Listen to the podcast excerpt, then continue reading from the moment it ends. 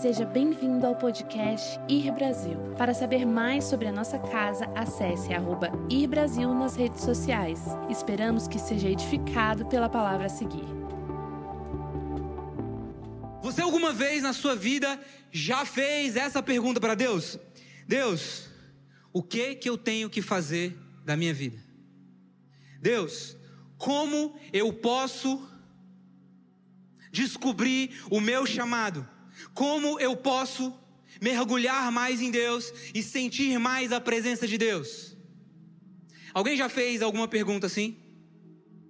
Em algum momento da sua vida com Jesus, você se perguntou como você poderia ser mais intencional e mais profundo no seu derramar por Jesus? Faz sentido o que eu estou falando? Essa noite eu quero ajudar a fundamentar com passos práticos como você pode dar esse próximo passo no seu ministério, esse próximo passo na sua chama, no seu chamado, na sua caminhada com Jesus, amém? Então, para a gente começar, eu quero que você coloque a mão no seu coração. E eu quero que todos vocês, eu quero que você repita comigo: Jesus. Vamos lá, mais forte: Jesus. Eu me abro para receber o que você tem para mim essa noite. Me torna sensível a ti. No nome de Jesus. Amém? Para a gente poder começar, eu quero que você abra a sua Bíblia em Lucas capítulo 10, versículo 25. Lucas capítulo 10, versículo 25, vai ser o texto base que nós vamos usar nessa nossa jornada. E eu quero que você colhe comigo que nesses próximos minutos eu quero ajudar você de forma prática a fundamentar a sua segunda-feira. De forma prática, eu quero te ajudar a fundamentar como você deve agir na sua vida cristã para você entrar numa nova dimensão do poder e do fluir de Deus na sua vida. Amém? A Bíblia diz que o Espírito foi derramado sem medida. Então por que que eu não estou vivendo cada dia mais as maravilhas e o sobrenatural de Deus? Ao longo do tempo, nós vamos colocando limites. Por três anos eu liderei a, a, a, o Garden Kids. Por três anos eu liderei as crianças, o ministério de crianças dessa igreja. E sabe uma coisa que eu descobri? Quando eu virava para uma criança e dizia para ela: Você pode ouvir a voz de Deus, ela me olhava de volta e dizia: Tá bom.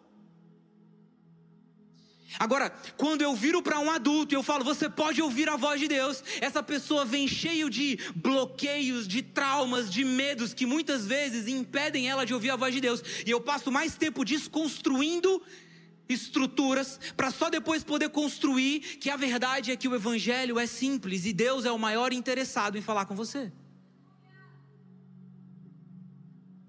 Para a gente poder começar a nossa conversa de hoje, eu quero contar uma história pessoal. As histórias elas carregam um poder de fixação para que você possa guardar a mensagem de hoje. Quando eu era pequeno, eu lembro que todo domingo nós tínhamos um programa. O nosso programa era lavar o carro na casa do meu avô. Então nossa família ia até a casa do meu avô, nós estacionávamos o carro do lado de fora da rua e nós começamos a lavar o carro. Quantos aqui já lavaram o carro? Eu era muito bom em lavar carro. No auge dos meus 4, 5 anos de idade, eu era um expert em lavar carro. E eu lembro que o meu pai falava assim: pega a bucha, pega a esponja. E aí eu ia, mergulhava ela no balde, já com sabão. E na hora que eu ia passar no carro, é, a bucha estava pesada por conta da água. Eu deixava cair no chão, aí caía na terra. Aí eu pegava a bucha cheia de terra e passava no carro. E aí meu pai: não, não, não, não, vai pro outro lado. E aí eu pegava aquela bucha suja e passava onde ele já tinha limpado. E ele olhava e falava assim: meu Deus do céu, não, não, não, esquece a bucha, pega a mangueira. Aí eu pegava a mangueira. E aí eu vinha e batia a mangueira na lataria do carro. Quantos sabem que isso para quem gosta de carro, arranha muito o carro. E aí eu, eu me distraía com a mangueira e eu estava lá molhando meu pai, molhando a minha irmã, e, e, e de repente aquilo que era para durar por volta dos seus 30 minutos, que é o tempo de lavagem de um carro, aquilo durava pelo menos umas 3 horas. E aí eu lembro que no final de ter lavado o carro, a minha mãe vinha perto da hora do almoço, e ela falava assim: Ei, ei, ei, vocês já terminaram aí? Porque agora está na hora do almoço, todo mundo para dentro. Na hora que minha mãe vinha, eu saía correndo e falei: Mãe, eu lavei o carro. Olha o carro que eu lavei. A verdade é que meu pai tinha lavado o carro. Eu mais baguncei do que propriamente fiz alguma coisa. E aí meu pai sorria. Parabéns, filhão. Depois de velho, assim, eu não sou tão velho. A minha mulher fica falando que eu sou velho por conta dos cabelos brancos, mas.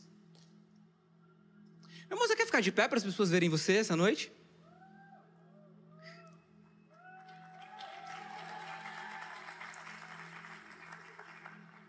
Bichinha, ficou vermelha. Esqueci o que eu estava falando. Minha mãe falava, vamos comer. E eu, mãe, olha o carro que eu lavei. E meu pai sorria. É, filho, parabéns.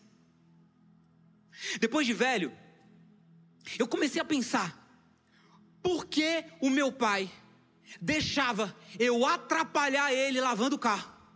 Por que o meu pai deixava aquele processo que podia durar 25 a 30 minutos, por que ele deixava que aquele processo durasse 3 horas? O meu pai tinha toda a capacidade de lavar o carro, de fazer muito mais rápido e muito mais bem feito. Sim ou não? Só que depois que eu tive meu filho, eu descobri que o maior interesse do meu pai não estava no carro lavado. O maior interesse do meu pai estava em passar tempo comigo enquanto a gente lavava o carro. Lavar o carro era importante, a gente precisava do carro lavado, mas mais importante do que o resultado do carro lavado era o tempo que eu passava com o meu pai e que meu pai passava comigo quando a gente estava lavando o carro. E eu comecei a entender que Deus poderia fazer aquilo que Ele mandou você fazer muito mais rápido e muito melhor do que você. Mas Ele escolheu compartilhar com você para que você tenha tempo com Ele enquanto você está exercendo o seu chamado. Faz sentido o que eu estou falando? Está comigo aí? Então, o que que. Que que me impede, então? De passar esse tempo durante a execução do meu chamado com Jesus? A Bíblia vai dizer em Isaías 55, 1 e 2: diz assim: Venham, repete comigo venham. Vamos lá, mais forte, venham. Todos vocês que estão com sede, venham às águas. Quantos aqui estão com sede? Existe um convite de Deus essa noite para que nós venhamos às águas, para que a gente possa beber do Espírito, amém? E vocês que não possuem dinheiro, repete comigo, não possuem dinheiro, venham, comprem e comam. Peraí, se eu não possuo dinheiro, como é que ele está falando para eu vir para comprar? Sabe quando tem um ponto de tensão? Você sabe que tem uma revelação. Tem um ponto de tensão aqui, faz sentido? Venha, compre, você que não tem dinheiro. Aí ele continua: venham, comprem vinho e leite, sem dinheiro e sem custo. Porque gastar dinheiro naquilo que não é pão e o seu trabalho árduo naquilo que não te satisfaz, escutem, escutem-me. Comam o que é bom, e a alma de vocês se deliciará na mais fina refeição. Olha o que a Bíblia está dizendo aqui para nós. Sem dinheiro, você pode vir e comprar. Você pode comprar e não tem custo. Para você comprar algo que não tem custo, você precisa entender que ele está falando: Jesus já pagou o preço, então agora você não precisa pagar mais nada. Está comigo? Você pode vir e você pode comprar o vinho, você pode comprar o pão, você pode comprar o alimento, você pode comprar água, você pode comprar tudo aquilo que você precisa, mas não é com o dinheiro, não é com o que você pode amealhar, não é com o que você pode juntar. É com o sacrifício de Jesus, você pode ir comprar sem dinheiro. Então, se eu posso ir e buscar e pegar e ter um fluir do Espírito Santo, se eu posso buscar o pão da vida, como eu faço? A resposta está no começo do texto: venham, você só precisa ir. Essa noite você saiu da sua casa e você veio até esse lugar onde nós estamos reunidos, e a palavra de Deus diz que quando nós estamos reunidos, ali ele se faz presente, amém? A presença do Senhor já está nesse lugar, e enquanto eu estou falando, o Espírito do Senhor vai começar a encher esse lugar, e você vai começar a perceber a atmosfera, simplesmente porque você veio. O segredo para começar a entrar numa vida abundante no Senhor é esquecer o que você está sentindo, passar tempo com Ele, só se achegando a Ele.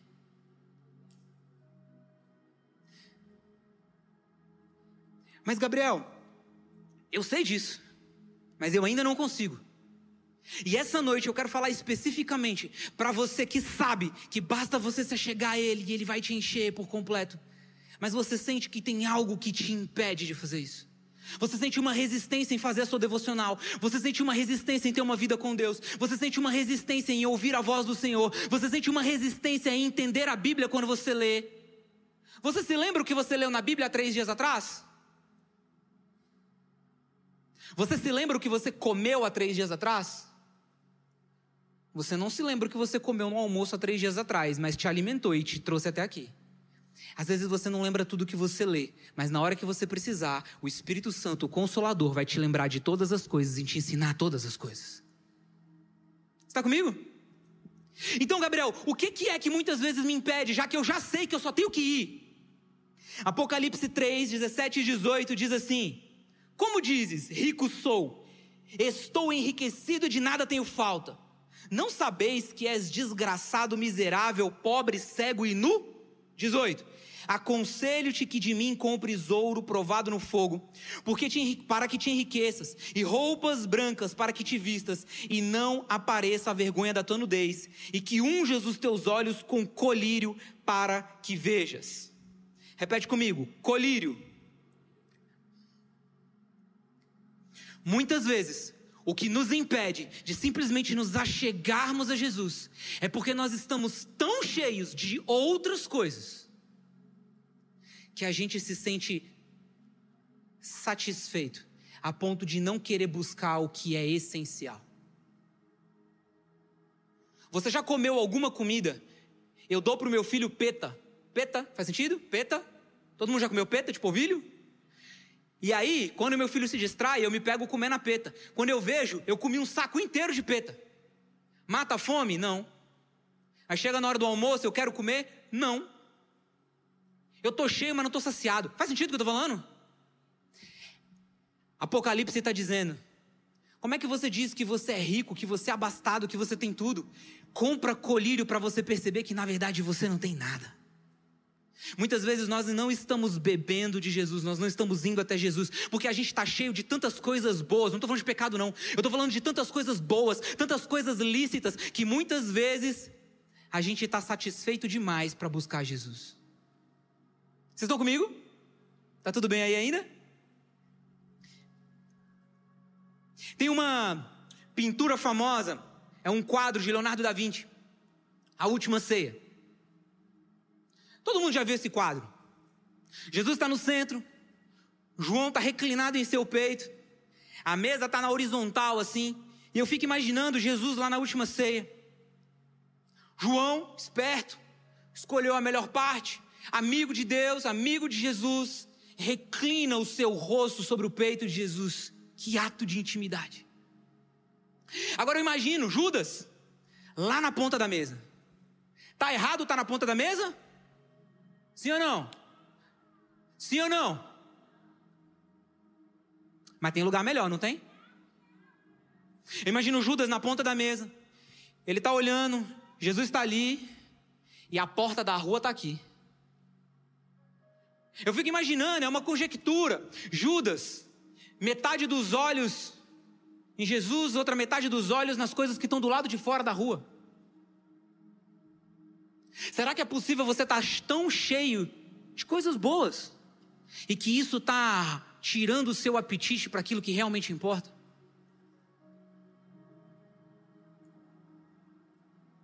Existe um homem muito famoso na Bíblia chamado Sansão. Quantos aqui lembram de Sansão? Quando você pensa em Sansão, você pensa num homem muito forte.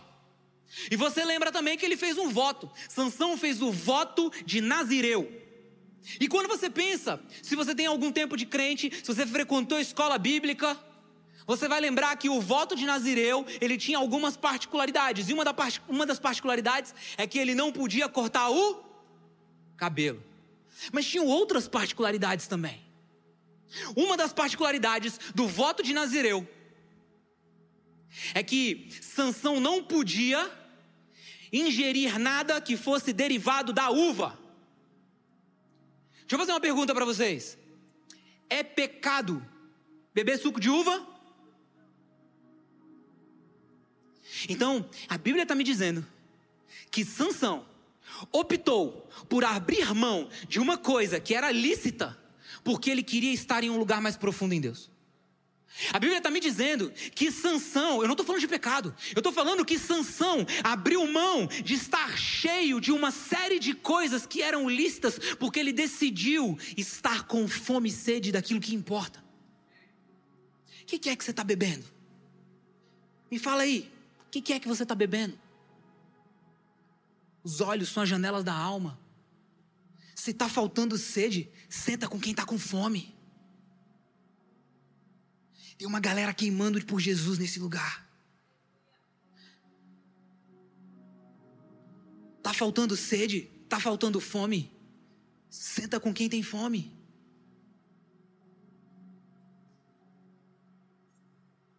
Estão comigo? O que que você está bebendo que está te enchendo, mas não vai te saciar?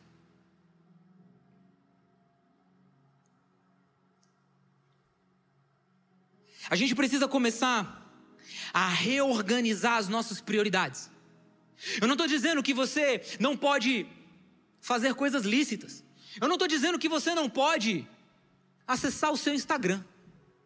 Eu não estou dizendo que você não pode trabalhar muito, avançar, prosperar, crescer, se desenvolver, construir sua família. Eu não estou falando isso. Mas eu estou dizendo que fazer tudo isso não pode roubar a centralidade de Jesus na sua vida. E eu estou pregando primeiro para mim.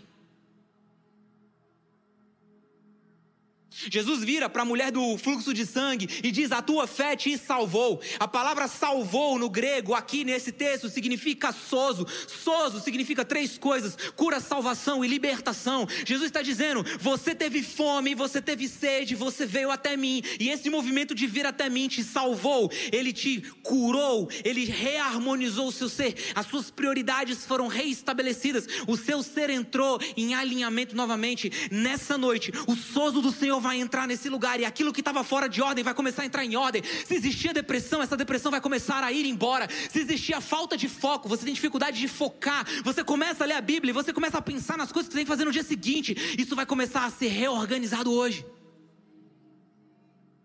Você trabalhou, trabalhou, trabalhou e você está cansado, você não conseguiu fazer sua devocional, e você não está conseguindo ter a sua disciplina da fé, você não está conseguindo jejuar. Hoje o Senhor vai vir com o sozo sobre nós e vai começar a reorganizar de dentro para fora. Vocês estão comigo aí? Eu falei tudo isso para chegar em Lucas capítulo 10, versículo 25. Lucas capítulo 10, versículo 25. Esse texto, ele carrega, ele carrega de forma prática algumas coisas alguns ensinamentos que vão te ajudar a fundamentar como você precisa viver a sua vida cristã. Esse texto vai ajudar você que sente que o Espírito Santo ele é real, ele é poderoso, ele te convida para mais, mas você não sabe como fazer. Você talvez já queimou de amor por Jesus e você viu na sua última temporada o seu amor se esfriando. Você talvez nunca queimou de amor por Jesus, mas você já ouviu falar sobre esse Jesus. E você sente que o Espírito Santo está te trazendo aqui hoje para ir mais fundo. Lucas, capítulo 10, versículo 25, diz assim: E eis que certo homem, intérprete da lei, se levantou com o intuito de pôr Jesus à prova e disse-lhe: Mestre, que farei para dar a vida eterna? Então Jesus lhe perguntou: que está escrito na lei? Como interpretas? A isso ele respondeu: Amarás o Senhor, teu Deus, de todo o teu coração, de toda a tua alma, de todas as tuas forças, de todo o teu entendimento. E amarás o teu próximo como a ti mesmo.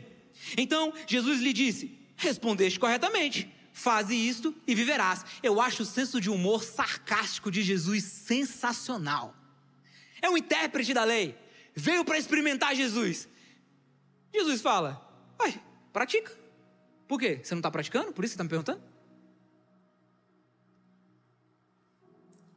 Ele, porém, versículo 29, ele, porém, querendo justificar-se, perguntou a Jesus: Quem é o meu próximo? Jesus prosseguiu dizendo: Certo homem descia de Jerusalém para Jericó e veio a cair em mão de salteadores, os quais, depois de tudo lhe roubarem e lhe causarem muitos ferimentos, retiraram-se, deixando-o semi-morto. Casualmente, descia um sacerdote, repete comigo: sacerdote. Por aquele mesmo caminho, e vendo, passou de largo. Semelhantemente, um levita, repete comigo: levita. Descia por aquele lugar e vendo, também passou de largo. Certo samaritano, repete comigo: samaritano que seguia o seu caminho, passou-lhe perto e vendo, compadeceu-se dele. E chegando-se, pensou-lhes pensou os ferimentos, aplicando-lhes óleo e vinho, e colocando sobre o seu próprio animal, levou para uma hospedaria e tratou dele. No dia seguinte, tirou dois denários e os entregou ao hospedeiro, dizendo: Cuida desse homem, e se alguma coisa gastares a mais, eu te indenizarei quando voltar.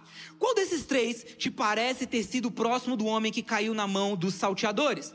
Respondeu-lhe o intérprete da lei, o que usou de misericórdia para com ele. Então lhe disse: Vai e proceda de igual modo. Amém? O intérprete da lei. Sabe, a verdade é que às vezes a gente complica demais as coisas. Tá lá, Ama a Deus de todo o teu coração e o teu próximo como a ti mesmo. E aí a gente fica complicando as coisas. Não, mas como é que eu tenho que fazer? Mas e nesse caso? Mais e isso? Mais aquilo? A gente fica de domingo em domingo procurando, sabe? Não, não, não. Eu preciso vir aqui para os pastores me darem uma nova relação, para minha chama manter acesa, porque é, é, eu, eu preciso dessa nova revelação. Quando o evangelho é simples: ama a Deus, ao teu próximo a simples obediência, ela muda tudo. Então, o intérprete da lei, ele sabia a teoria. Quantos aqui conhecem alguém que sabe a teoria, mas não vive na prática? Pode levantar a mão. Deixa eu fazer uma pergunta. Se eu virasse para os seus pais, virasse para os seus pais, deixa eu escolher alguém aqui. Se eu virasse para o seu pai, se eu virasse para o pai de vocês, pai, mãe, tio, quem criou vocês? E eu perguntasse: foi um bom filho? Ele diria que foi. Em linhas gerais, diria que foi. Sim ou não? E se eu perguntasse: você foi o melhor filho que você podia ser? Você entende que a obediência, ela é simples, mas ela vai custar tudo. Não se trata de ser um bom filho. Você é o melhor filho que você podia ser. E aqui o fariseu, aqui o, o, o homem da lei, o intérprete da lei, ele sabia a teoria, mas ele não conseguia aplicar a teoria na prática. Então ele começa a perguntar: quem é o meu próximo? Quem é o seu próximo? Você já parou para perguntar quem é o seu próximo? Olha para o lado. Você não precisa falar. Você acha que essa pessoa que está do seu lado é o seu próximo? Olha para o outro lado. Essa pessoa aí, você acha que é o seu próximo? Olha aqui para mim. O seu próximo é qualquer pessoa que pode ser atingida por um ato de generosidade sua. O seu próximo é qualquer pessoa, qualquer pessoa que pode ser atingida por um ato de generosidade que sair de você. Estão comigo? Alguns anos atrás, eu queria muito ver o sobrenatural de Deus e a Bíblia dizia: Ide, pregai o evangelho, curai os enfermos, limpai os leprosos, de graça recebeste, de graça dai. Sim ou não? E o evangelho é simples. Então, se é para eu ir lá e curar os enfermos, eu vou curar os enfermos. Onde é que tem enfermo? No hospital. Então, domingo antes de vir para o culto, eu ia para o hospital. Eu ia para o hospital, Jogo do Flamengo rolando na televisão, pronto socorro lotado, aquela gritaria, criança tossindo, velho tossindo, aquela coisa toda. Eu bati a minha mãozinha lá, Paz do Senhor, queria ter uma palavra, de, um momento para falar de Jesus aqui. Gol do Flamengo! O PL sabe como é difícil competir com o Flamengo. Então eu lembro que um dia eu vi uma senhorinha, velhinha. E eu falei: é hoje. É hoje que eu vou pregar para essa mulher. Olá, tudo bom? Graça e paz, irmã. Sorriso de disponível, já viu? Sorriso de disponível? Oi, tudo bom? O que, a senhora está fazendo aqui? Aí ela, ô oh, meu filho, é que meu filho tá preso. Aí eu, nossa, ele tá preso e trouxeram ele para cá para o hospital. Não, ele tá lá na cadeia. Aí eu pensei, uai, o que, que a senhora tá fazendo aqui? E ela começou a me contar como o filho dela tinha sido preso nessa lentidão. É porque lá em 1962.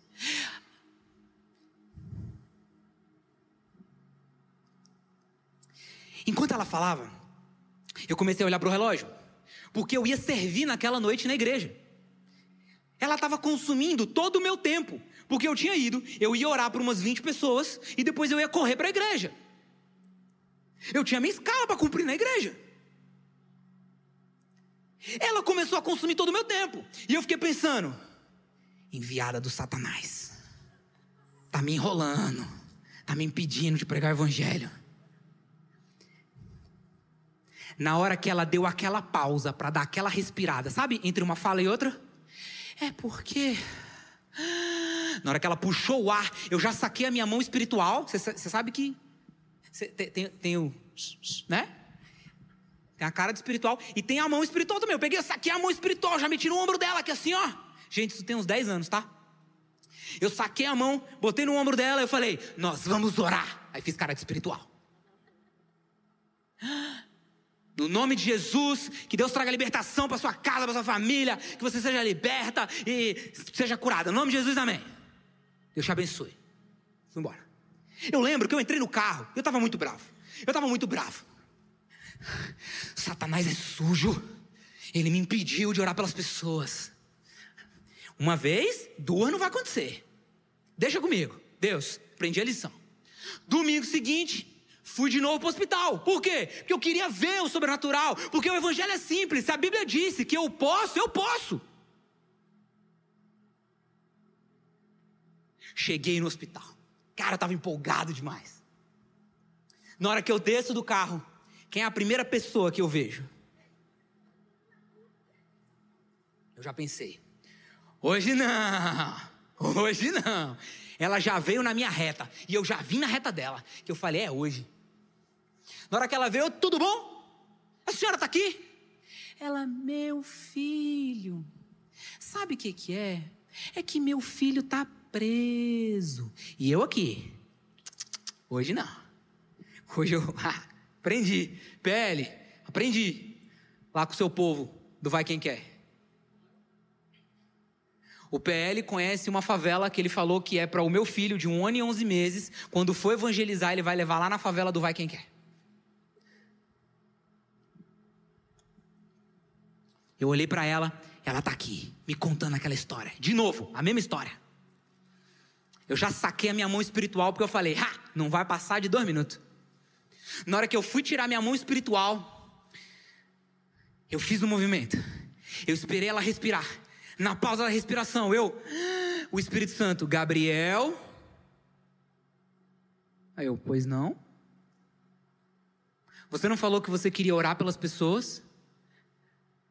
Você não falou que você queria ser um instrumento de Deus para trazer cura para as pessoas? Você não falou que você queria colocar a Bíblia em prática? Aí eu, pois é, eu falando com Deus. E ela está me atrapalhando. Você está vendo? A gente tem que resolver isso. E aí o Espírito Santo disse para mim: ela não tem ninguém com quem conversar. A cura dela não está na oração, a cura dela está em ser ouvida. Será que você pode ouvir ela por mim? Eu engoli seco eu acho que eu nunca senti tanta vergonha na minha vida. Eu esperei ela terminar de falar, ela falou toda a história de novo. Só que dessa vez tinha alguma coisa diferente.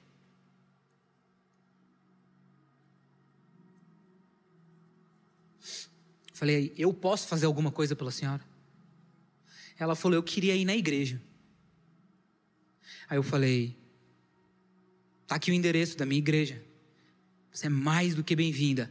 Ela, não, não, não. Eu quero ir na igreja agora. Eu estava em processo de transformação, ok? Ok? Eu pensei, folgado, ainda quer carona? Falei, tá bom. Quer ir pra igreja? Vou te levar pra igreja. Botei ela no carro, levei ela pra igreja, trouxe ela pra igreja. Chegando na igreja, eu conectei ela com uma das irmãs da igreja. Expliquei um pouco da história que ela tinha me contado. Eu falei, eu preciso que você ajude ela, eu preciso que você se conecte com ela. E eu fui lá para trás do púlpito para resolver alguma coisa administrativa, eu não lembro o que eu estava resolvendo. De repente alguém entra correndo. Gabriel, Gabriel, Gabriel. O que, que foi? O Alessandro, ele, o Alessandro estava pregando naquela noite. Ele tá te chamando lá na frente. Foi você que trouxe aquela mulher, não foi? Ela tá caída lá no chão, o culto parou. Aí eu falei: "Pronto. Estraguei o culto." Saí correndo. Eu confesso para vocês que eu olhei pro estacionamento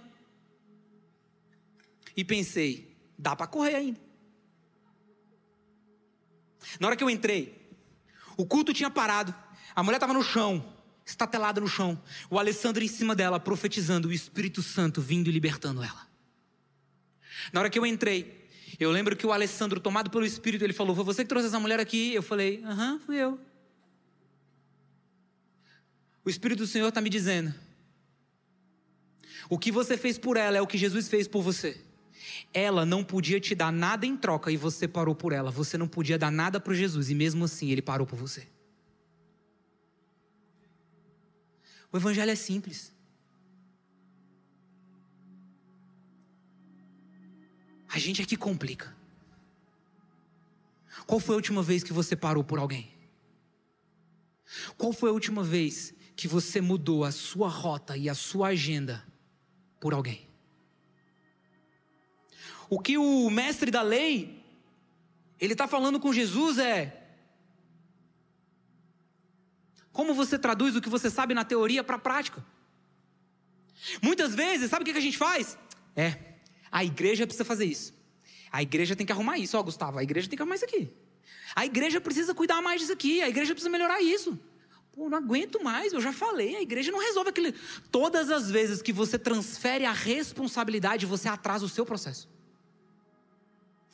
Todas as vezes que você vê um problema e você diz que alguém tem que resolver o problema, você perde a oportunidade de ser transformado por aquele problema. Tá comigo aí? Aqui em Brasília nós temos uma situação difícil. Você já reparou que as pessoas não se falam muito em Brasília? Você já reparou que talvez você esteja há anos morando no seu apartamento e você não sabe o nome dos seus vizinhos? Faz sentido? Tem um líder nessa casa, Igor Sá, um grande amigo meu. Ele uma vez me contou essa história. Ele falou: Eu estou incomodado com isso. Então ele fez uma fornada de cookie. Ele bateu na porta do vizinho dele e falou: Oi, tudo bom? Meu nome é Igor. Eu trouxe cookie para você. Prazer. Cara do Igor, né?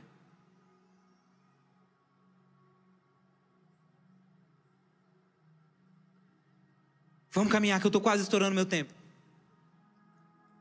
Essa história ela não para no doutor da lei.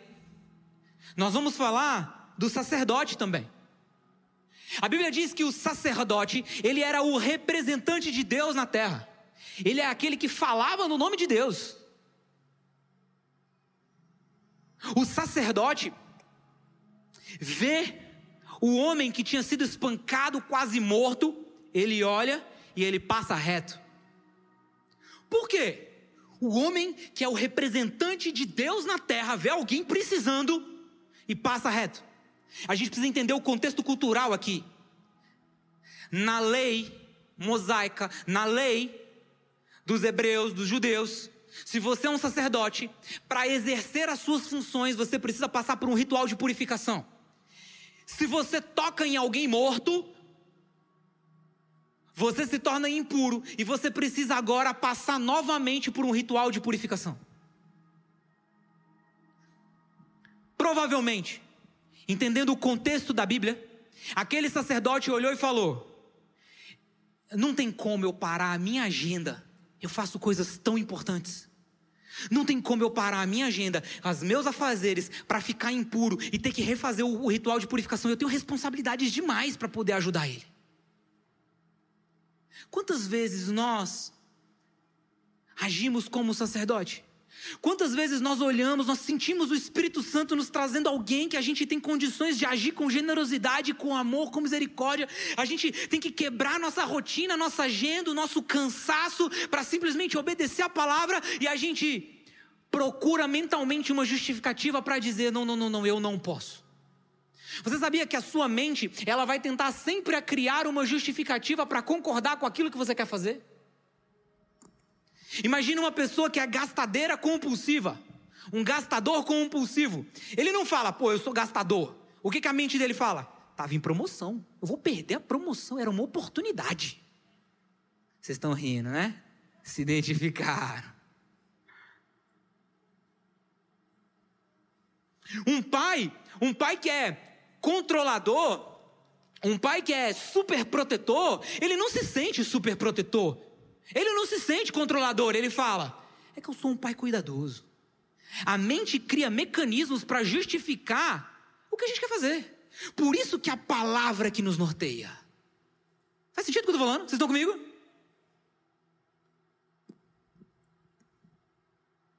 A gente precisa entender que há um convite de Jesus, venha.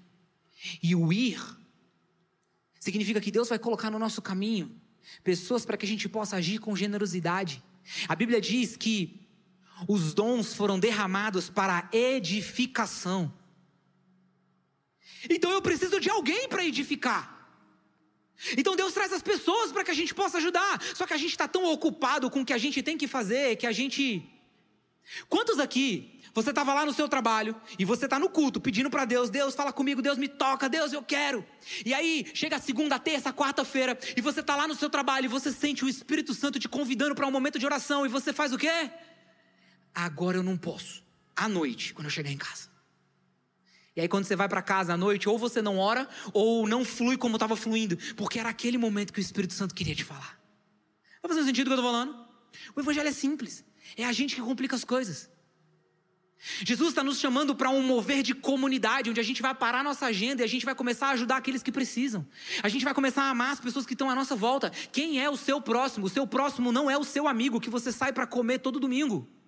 Ou melhor, ele também faz parte. Mas se você ficar só com ele, você está perdendo a oportunidade de ver o poder de Deus se manifestar. Amém? Está comigo? Tá tudo bem aí? Levita, repete comigo, levita. Eu vou acelerar.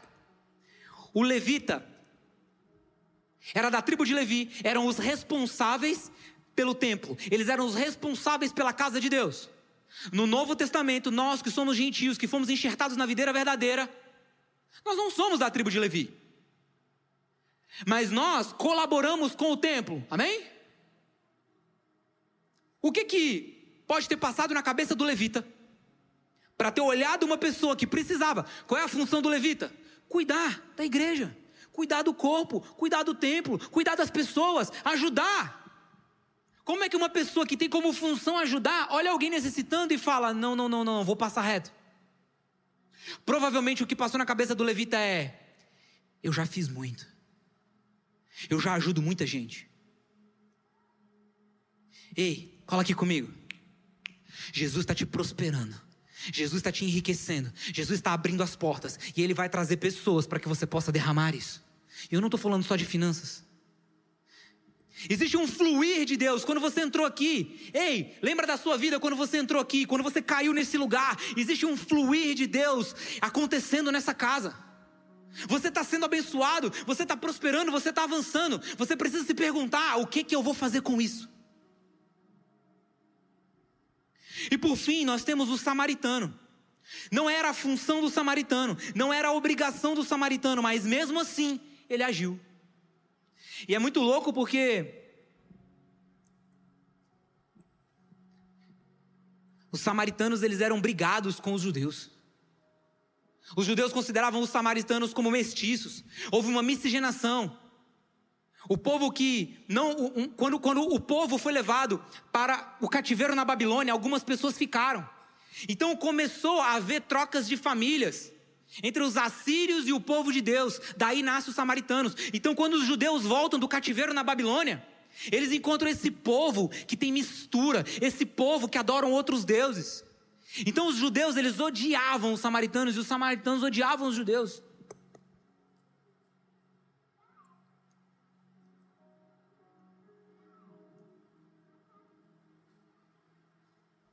Você se lembra quando aquela pessoa te feriu, te traiu e te magoou? Deus vai dar a oportunidade de você ajudar ela. Mesmo ela tendo te traído, mesmo ela tendo te machucado, mesmo ela tendo te ferido, mesmo ela tendo errado com você, Deus vai abrir uma janela de oportunidade para que você possa ajudar ela, mesmo que você esteja ofendido com ela. Na boa. O que nos impede muitas vezes de abrir mão das nossas agendas é porque a gente não percebe, mas nós muitas vezes estamos ofendidos. A ofensa é a estratégia do maligno para impedir você de viver em comunidade. Cola comigo, deixa, deixa, eu só te dar uma referência. Lucas capítulo 7, versículo 18 a 23. Lucas capítulo 7, Jesus, João Batista, está preso, ele está no cárcere. E aí ele vira e manda os seus, os seus discípulos: vão até Jesus e perguntem para Jesus: Jesus, você é o Messias? Você é o Cristo ou a gente deve esperar outro? Só que em João capítulo 1, um pouco antes de João Batista estar preso, João Batista viu o céu se abrir, viu o Espírito Santo descer em forma de pomba, e ele fez uma das declarações mais ousadas: Eis o Cordeiro de Deus que tira o pecado do mundo. O mesmo cara que dias antes disse: Eis o Cordeiro de Deus, ouçam ele. É o mesmo cara que dias depois ele está preso e ele está falando: Você é o Cristo ou, ou, a gente deve esperar outro? Será que o João sofria de bipolaridade? Está comigo? Faz sentido a minha pergunta? E aí Jesus ele dá uma resposta. Ele fala assim: discípulos de João, eu quero que vocês vão até João e eu quero que vocês respondam isso aqui para ele. João, os cegos vêm, os coxos andam, os leprosos estão sendo curados, o evangelho está sendo pregado, o reino de Deus chegou. Parece que Jesus não respondeu a pergunta, não é? Mas alguém acha isso? Estão comigo? É engraçado porque, na sua infinita sabedoria, Jesus muitas vezes não responde o que a gente pergunta, ele responde o que a gente precisa ouvir. Você já tentou perguntar uma coisa para Deus e Deus não fala e de repente Deus te fala outra coisa? Porque essa outra coisa era o que você precisava ouvir. Jesus está dizendo para João Batista: João, você está colocando os olhos naquilo que você acha que eu devia fazer. João, você acha que eu devia te tirar do cárcere? Você acha que eu devia vir a seu favor? Você acha que eu devia fazer? Você criou expectativas sobre o que você acha que eu deveria fazer. João, João, João, tira os olhos daquilo que você acha que eu deveria fazer e coloca os olhos naquilo que eu estou fazendo. Será que você pode se alegrar com o que eu estou fazendo? Porque o evangelho chegou, o reino de Deus chegou. Deixa eu fazer uma pergunta para vocês. É claro, é nítido que o poder de Deus está fluindo nesse lugar. Você está com os olhos naquilo que você acha que Jesus deveria fazer? Ou você está com os olhos naquilo que Jesus está fazendo? Você está se alegrando com o que Deus está fazendo nesse lugar? Ou você está colocando os seus olhos naquilo que você acha que deveria acontecer primeiro e você está perdendo a oportunidade de viver o sobrenatural todos os dias? Está comigo aí? Eu preciso encerrar, eu quero chamar a banda para vir para cá. Eu quero, eu quero fechar com isso aqui.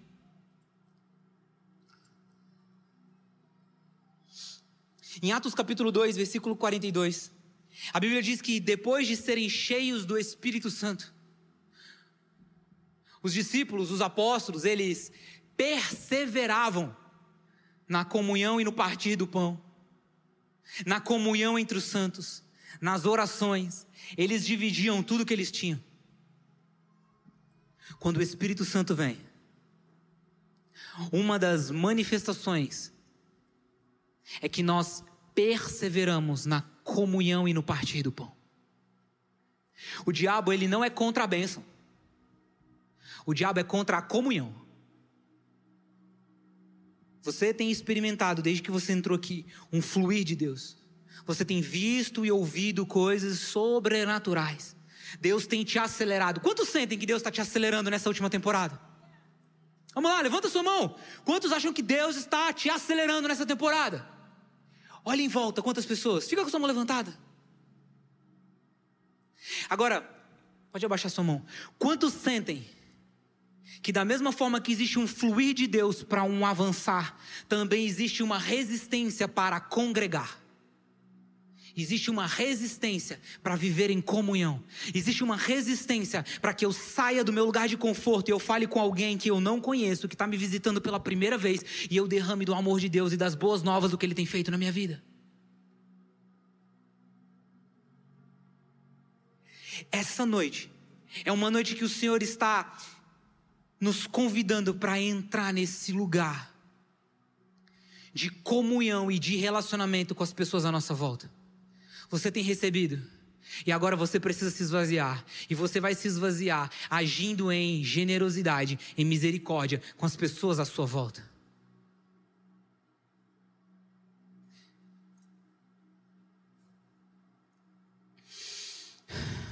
O samaritano, ele pagou. Ele pagou para servir. Louco isso, né? Ele gastou o dinheiro dele para servir, para agir em misericórdia. Os reis magos, para honrar Jesus, eles pagaram, seja em tesouros, seja com uma viagem que durou três anos até chegar onde Jesus estava. Eu quero nessa noite te convidar a ficar de pé. Nós vamos orar e nós vamos convidar o Espírito Santo para que, da mesma forma que aconteceu em Atos capítulo 2, que a vinda do Espírito Santo gerou um mover de comunidade, o Espírito do Senhor vai vir sobre nós e ele vai começar a quebrar as nossas agendas, ele vai começar a nos colocar em um movimento de comunhão. Qual foi a última vez que você intencionalmente abordou alguém que você não conhecia e você se apresentou e você compartilhou daquilo que o Senhor estava fazendo na sua vida? Qual foi a última vez que você ligou para uma pessoa que você não tem intimidade, mas que você de alguma forma poderia agir em generosidade? Você marcou um café e você falou, cara, eu quero de alguma forma ouvir você e eu quero de alguma forma ser benção na sua vida. Nós somos uma igreja de comunidade. Nós somos uma igreja Presta atenção em mim. O amor, ele se parece com alguma coisa. A Heidi Baker, ela é uma missionária na África. Se você não conhece a Heidi Baker, eu quero te encorajar a ler e, e, e ver sobre ela. E ela diz algo, ela diz: o amor ele precisa se parecer com alguma coisa. Porque se eu disser que eu te amo, mas eu não fizer nada, isso não é amor. O amor ele precisa se materializar de alguma forma. E eu fico pensando, é incrível, eu amo. Quando o Espírito Santo vem sobre nós e nós caímos no chão e nós recebemos aquele refrigério do céu, e o Espírito do Senhor vai vir sobre nós essa noite. Mas quando eu me levantar, eu preciso canalizar isso e derramar sobre alguém. Talvez o reino de Deus se pareça mais com eu indo até uma pessoa que me feriu, que me traiu e que me machucou, e eu agindo em amor e misericórdia, do que em eu ser abençoado. Talvez o reino de Deus se pareça mais com eu convidando pessoas que não são do meu ciclo de amizade para ter um tempo na minha casa, num lugar de intimidade. Eu quero te encorajar a abrir a sua casa nessa próxima temporada. Eu quero te encorajar a marcar cafés. Eu quero te encorajar a sentar com pessoas simplesmente para compartilhar o que Deus tem feito. Eu quero te encorajar a todas as vezes que você sentar em um lugar e alguém estiver falando mal da igreja, dos cristãos, das pessoas, eu quero te encorajar nessa hora a levantar e ir embora. Eu quero te encorajar nessa noite a filtrar aquilo que entra nos seus ouvidos, aquilo que entra pelos seus olhos. Eu quero te encorajar a sentar com aqueles que estão com fome. Eu queria que você fechasse os seus olhos nessa noite.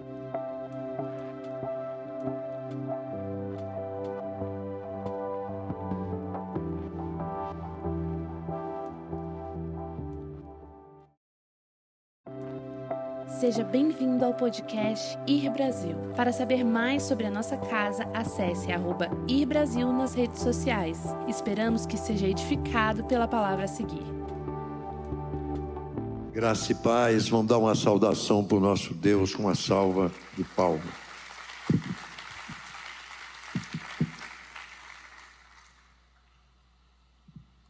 Nessa noite, Aliás, nessa manhã, estou falando da noite, estou me trocando.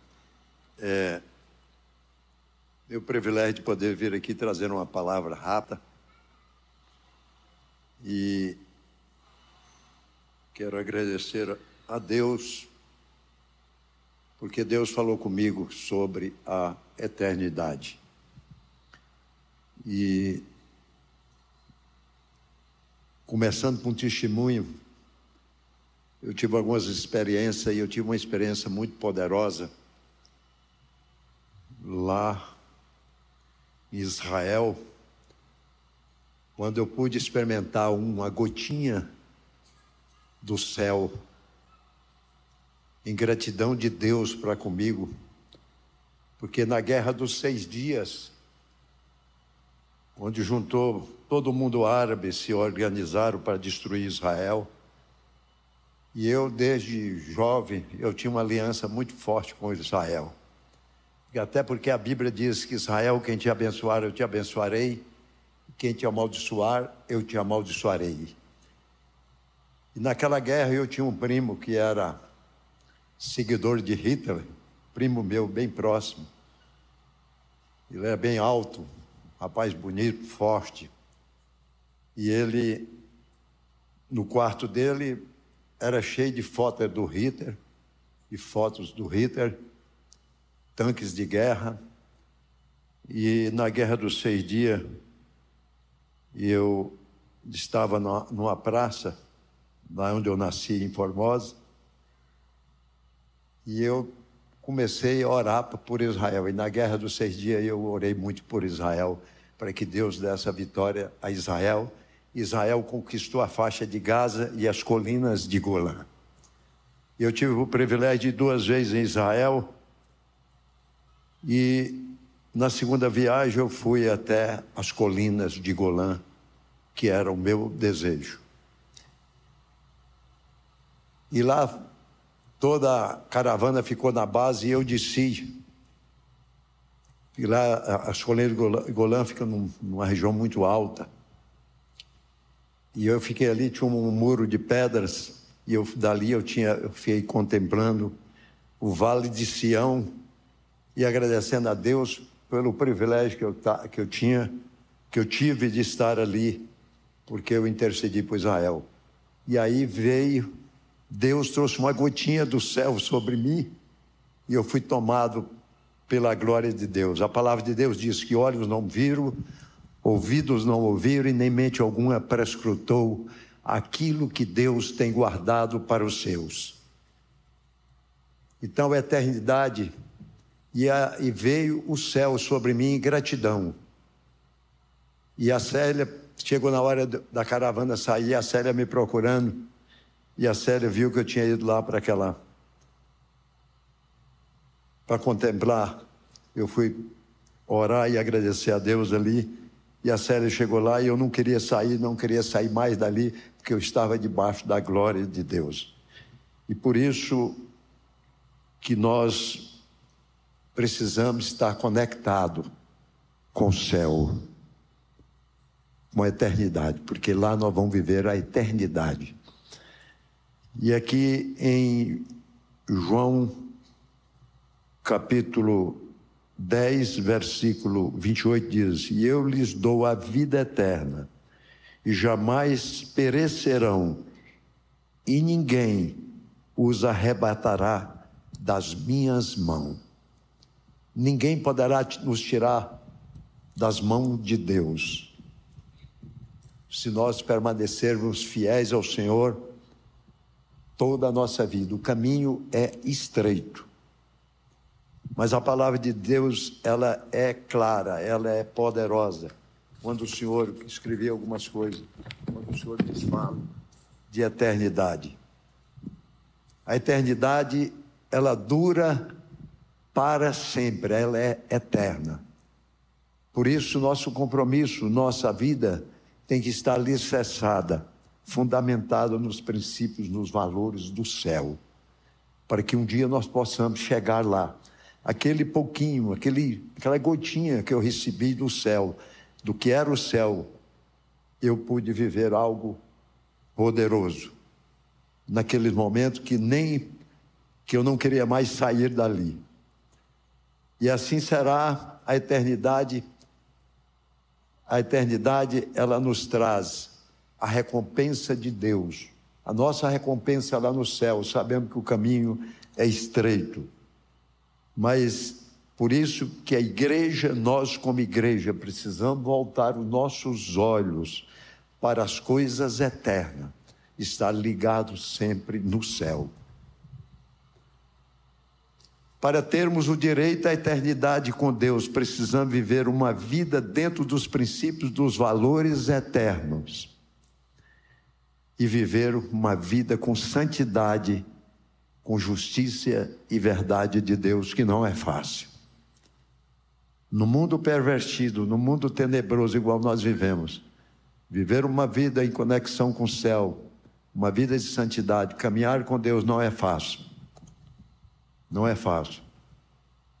Porque a palavra de Deus ela fala em Hebreus 6:14. Porque sem santidade ninguém verá a Deus. Por isso que nós temos que mergulhar em Deus e vencer o mundo, as coisas do mundo. A palavra de Deus diz que o mundo é dominado pelo pecado e o salário do pecado é a morte, a morte eterna. Por isso que a palavra de Deus, nós temos que estar sempre mergulhada em Deus e na sua palavra. Porque a palavra de Deus diz: quem ouve as minhas palavras e crê naquele que me enviou tem a vida eterna. Não entra em juízo, mas passará da morte para a vida. Então, um homem de Deus não pode retroceder diante do seu chamado, diante dos desafios. Quantos desafios nós já passamos nessa nossa caminhada, até porque Deus fala que o caminho é estreito, o caminho é de renúncia, o caminho para caminhar com Deus é um caminho de dor. Mas aquele que põe a mão arado e não, ele não pode olhar para trás. Ele só pode caminhar na direção do céu, na direção de Deus. Tem que enfrentar os desafios com convicção de fé, de firmeza, de amor, de determinação para ter o direito à eternidade com Jesus. Nós não podemos retroceder diante desse chamado. Tem um testemunho quando Air nasceu, Air, Air, essa igreja, nasceu na nossa casa. Eu, a Célia, Alessandro, Gustavo e a Poliana, que ainda eram bem novos, pequenos. Nesses 22 anos que Air nasceu, atravessamos muitos desertos, muitas provações, enfrentei muito desafio. Quando nós começou lá em casa a igreja e nós fomos, alugamos onde era a nossa terra, na 203, e ali nós enfrentamos muitos desafios, porque era uma quadra que tinha muitas boates, muitas, muito barulho, e teve uma irmã, teve uma senhora, que depois ela converteu e foi a, a morte que eu mais chorei de uma pessoa depois da morte do meu pai. Porque ela converteu, ganhei ela para Jesus depois. Ela me levou na polícia cinco vezes, falando que era nós que fazíamos barulho, mas eu e o delegado não tinha culpa mas na última vez ele queria me pôr no camburão. Eu disse, não, e Deus foi tão lindo que chegou um outro delegado que me conhecia e disse, não, o que está acontecendo com você? Aí eu expliquei, não, pode, deixa comigo, delegado. E Deus me deu ali o livramento do camburão. Mas seria um privilégio você sofrer, passar pelos desertos em amor a Cristo. Mas ali, aquela irmã, ela converteu e ela colou em mim e eu e me ajudou tanto. Era uma mulher influente nessa cidade. E nós andamos, e ela andou junto comigo muito tempo, nós me ajudando a pregar o evangelho. E ela morreu de acidente. E eu, eu fiz o enterro dela. Morreu queimada. E mas ela morreu salva e ela foi para o céu, que eu tive o privilégio de ganhá-la para Jesus no encontro quando tinha a visão celular. E por isso nós não podemos retroceder diante dos desafios, porque em tudo dai graça, porque tudo contribui para o bem daqueles que amam o Senhor. Todos os desertos que nós passamos e tem passado, tem nos ensinado a estar mais perto e mais próximo de Deus.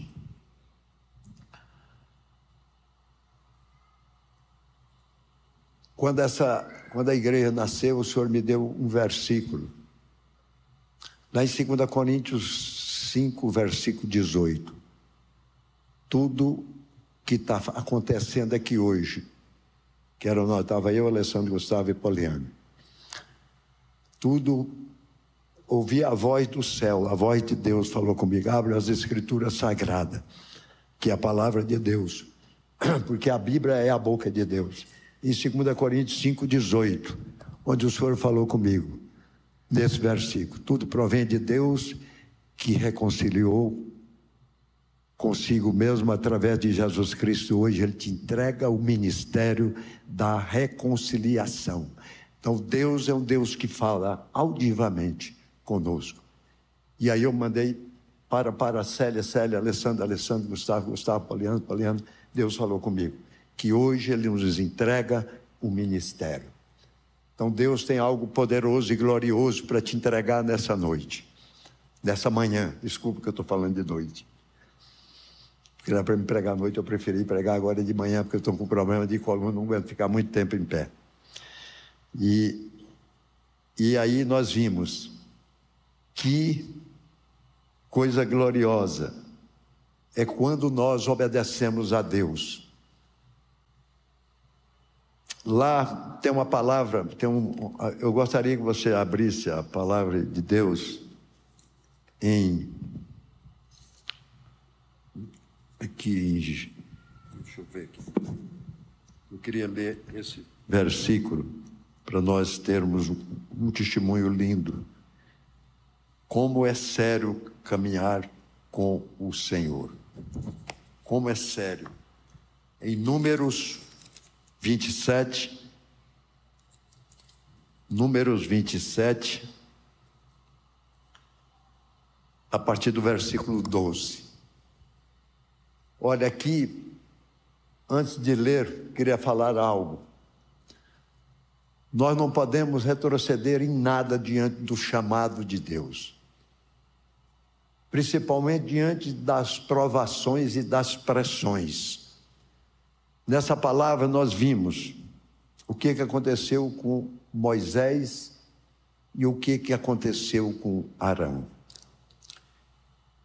Depois disso, o Senhor, depois disse o Senhor a Moisés: Sobe a este monte Abarim e vê a terra que dei aos filhos de Israel e tendo a visto, serás recolhido também ao teu povo, assim como foi ao teu irmão Arão. Porquanto no deserto dizim, na contenda da congregação fostes rebelde, ao meu mandato de me, santificar, de me santificar nas águas diante dos seus olhos, são estas as águas de Meribá, de Cade, no deserto de Zim. Então disse o Senhor a Moisés: O Senhor é o autor, conservador de toda a vida, põe um homem sobre esta congregação. O que, que aconteceu? Em Meribá, Deus levanta Moisés para conduzir o povo. O povo hebreu, que era uma multidão, no deserto, e Deus diz: Tu um, um cajado e esse cajado será o instrumento que vai abrir porta e caminho para você, Moisés. Quando chegou a multidão, todo Deus trouxe tudo, Deus deu tudo. É assim que Deus faz conosco. Nós temos que andar 100% na dependência de Deus. Não podemos depender da, dos nossos braços, da nossa mente, das nossas forças, mas depender de Deus. todo o nosso corpo deve estar conectado com o céu para nós obedecer a Deus. E quando chegou ali em Meribá, Deus falou com Deus, o povo estava com sede. Nada lhes faltaram. A palavra de Deus diz que tinha uma nuvem que cobria o deserto naquele tempo, no, no, durante o dia daquele calor. Durante a, no, a noite tinha uma coluna de fogo que clareava o deserto. Durante o maná vinha do céu para alimentar o povo, a água jorrava do, do deserto. Nada lhes faltava, como Deus não deixa faltar nada para nós.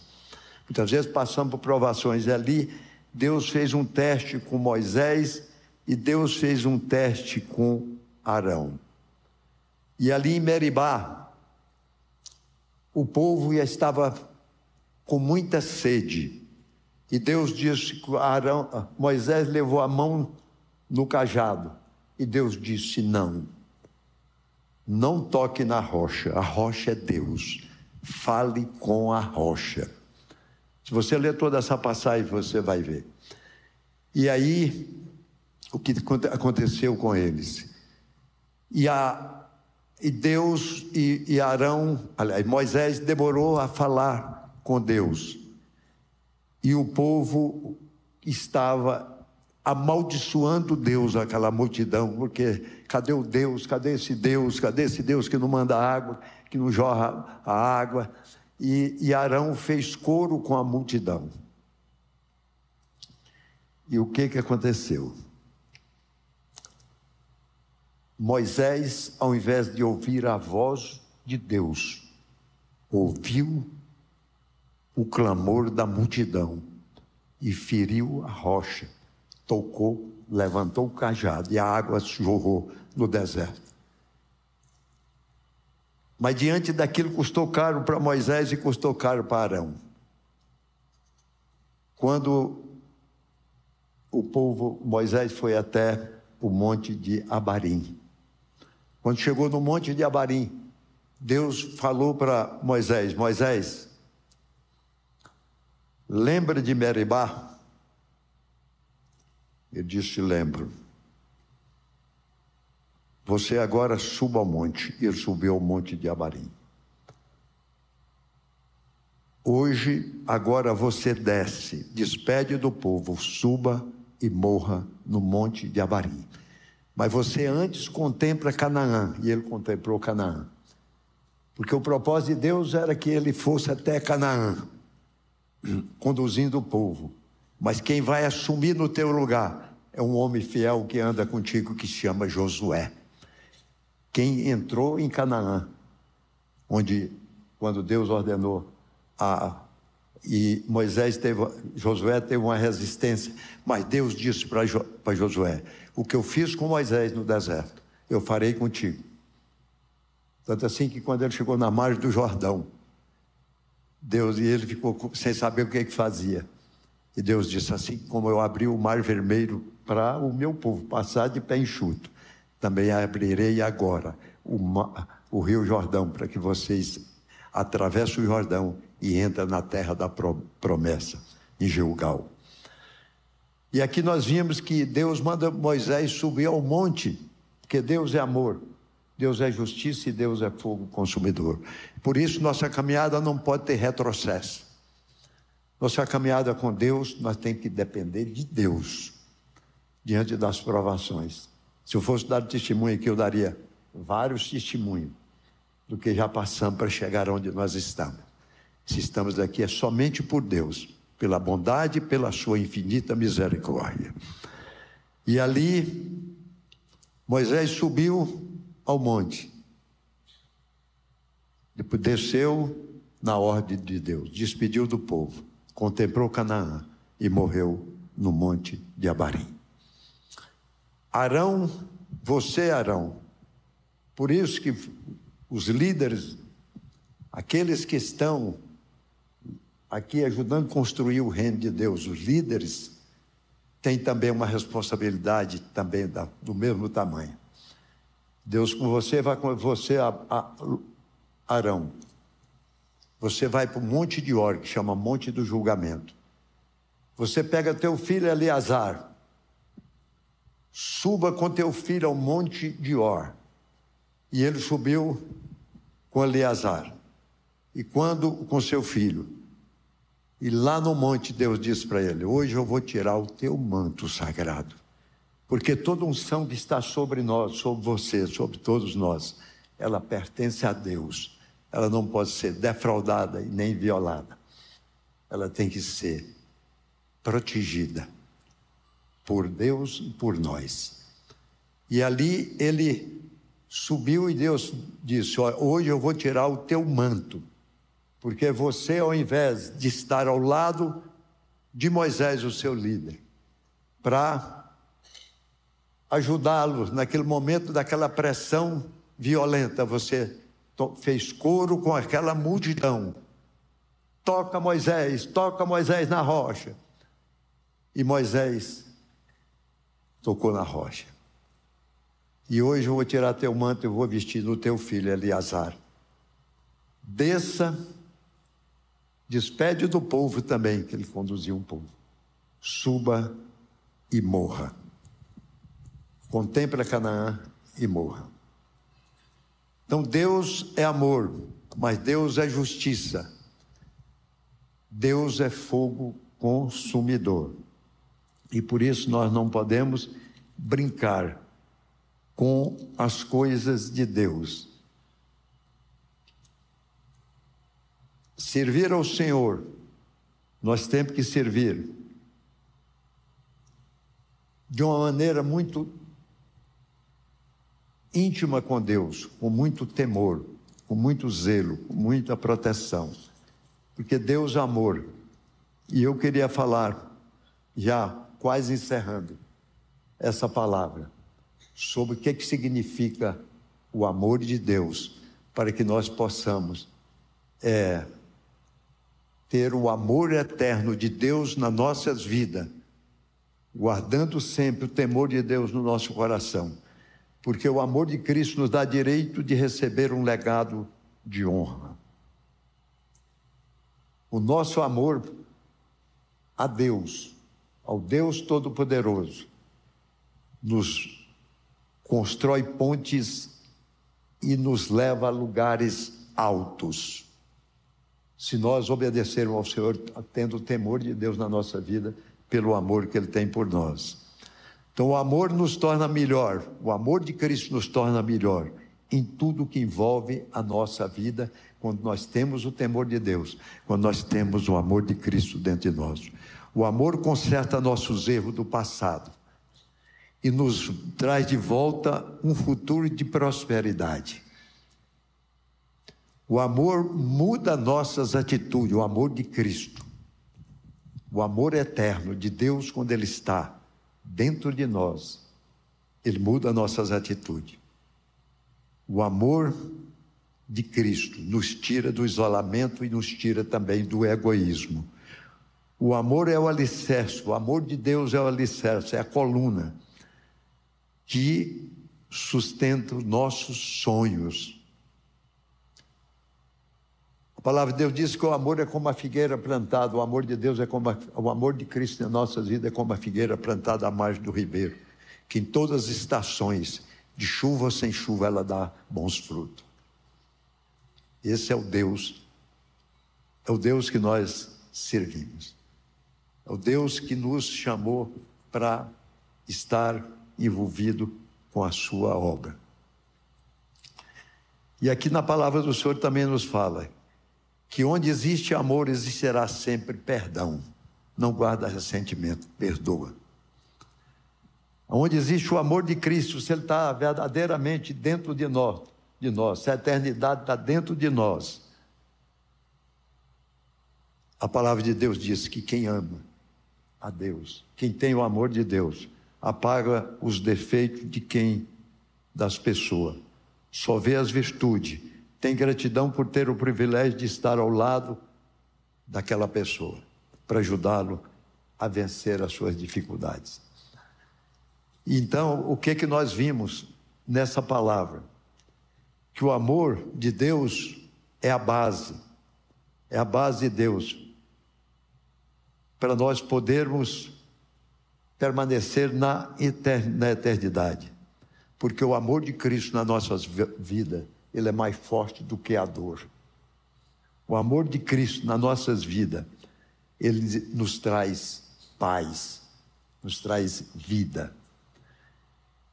Porque quem, quem ama a Deus, ama o seu próximo.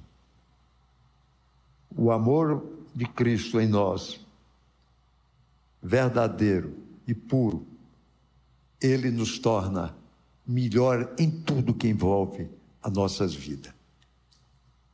Porque quem ama, quem tem o amor de Cristo, cuida, zela, protege.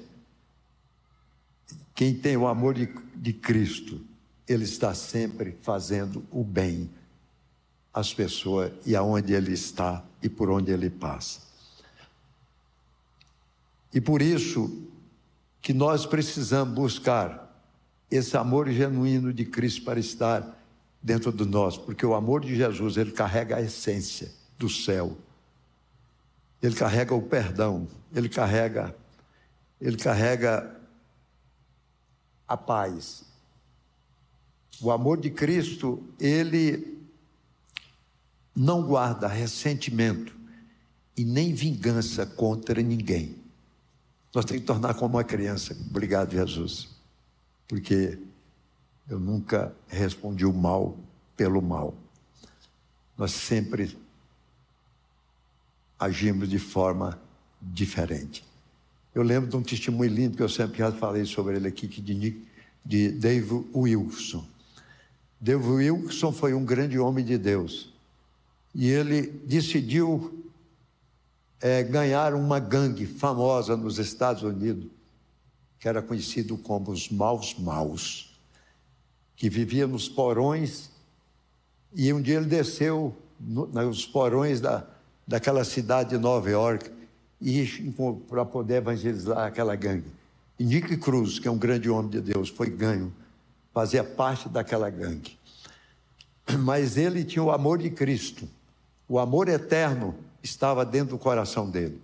E quando ele desceu, que ele chegou Nick Cruz veio e deu um tapa no rosto dele. Espancou ele, junto com aquela gangue. Aí ele disse o seguinte: ele deu a outra face. E ele disse assim: mesmo que vocês me piquem os pedacinhos, cada pedacinho do meu corpo vai dizer que Jesus ama vocês. E aí eles pararam e assustaram. E ele fez um convite para ele ir à igreja toda, levando toda aquela gangue. E eles foram. E eles planejaram assaltar todos os discípulos, inclusive Dave Wilson. E quando ele chegou ali, eles chegaram ali, a gangue, ele recebeu uma palavra, eles foram honrados.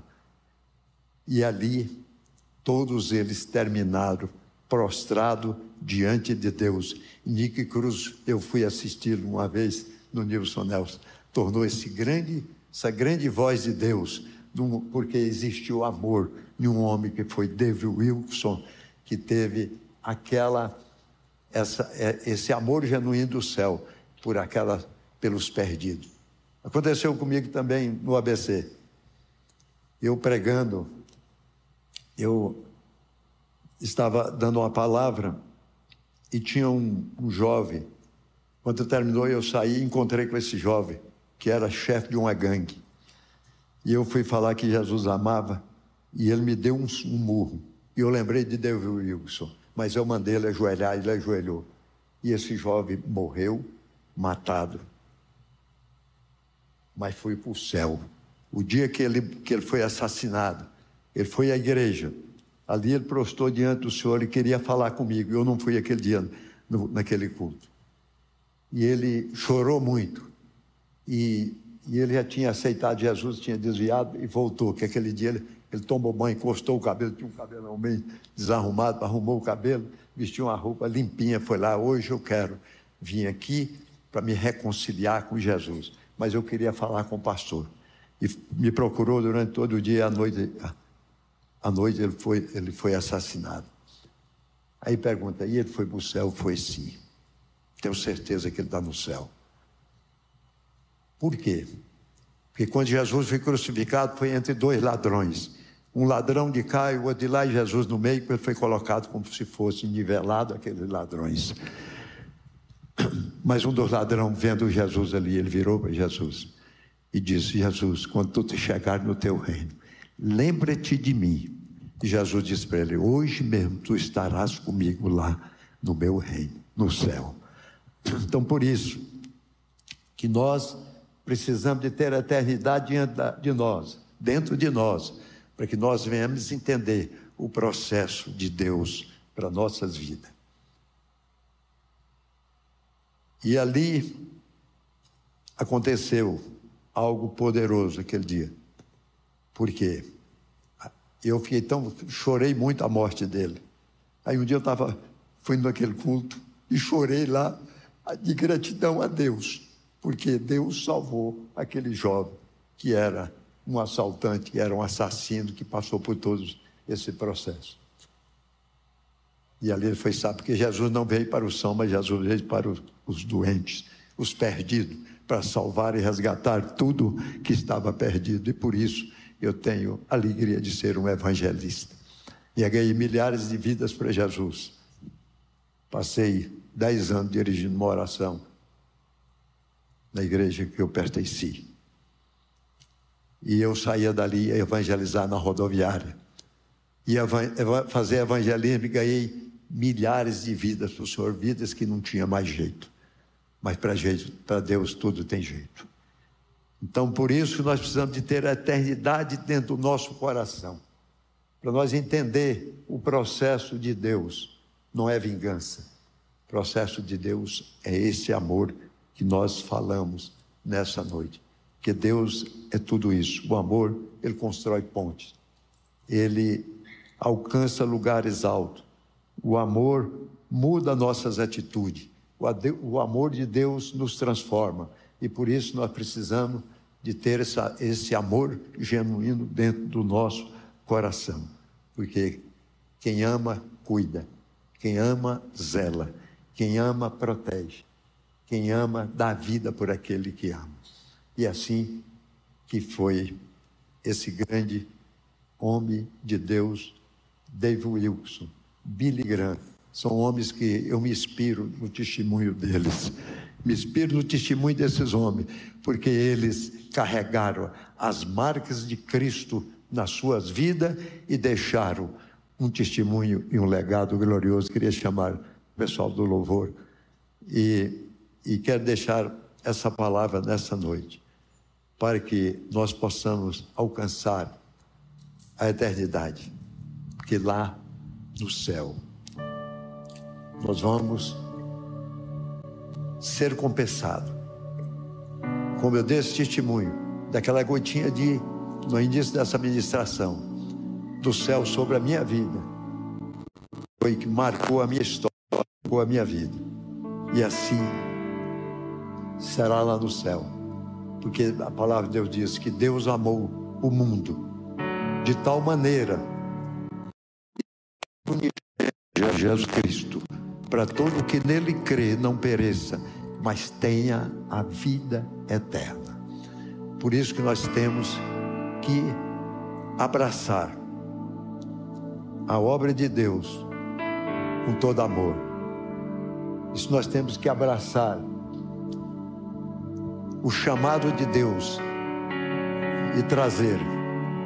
O testemunho de Graham para mim é um testemunho muito lindo, muito poderoso. Um homem que deixou um legado maravilhoso, poderoso. Esse testemunho toca profundamente no meu coração, porque eles tinham realmente a eternidade dentro dos seus corações e deixou milhares de vidas prostrada diante de Deus. Ele transformou a vida de milhares de vidas. Nessa noite, eu quero deixar essa palavra onde nós não podemos retroceder no caminhado, na caminhada, porque o caminho é estreito, o caminho é de renúncia, mas o caminho é glorioso, porque quando Gustavo, Poliana, Gabriel, Rafael, esse dia eu conversei com o Gabriel, ele foi pregar e eu fui lá para me orar por ele. Eu disse, Gabriel, Deus tem algo com você. Mergulhe em Deus, meu filho. Rafael, Isabela, Benjamin, Emanuel, oro por eles todos os dias. Davi, o Theo, meus sete netos e sua nossa descendência. Por isso, nessa noite eu quero, no nome de Jesus, que Deus entra na sua casa e salva toda a sua família. Que vocês sejam uma voz de Deus para mudar a história e o destino de milhares de pessoas.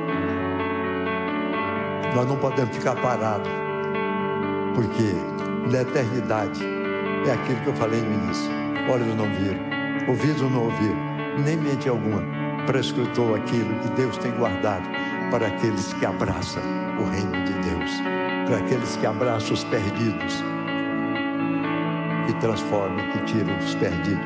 Tem um pastor hoje está na Bolívia.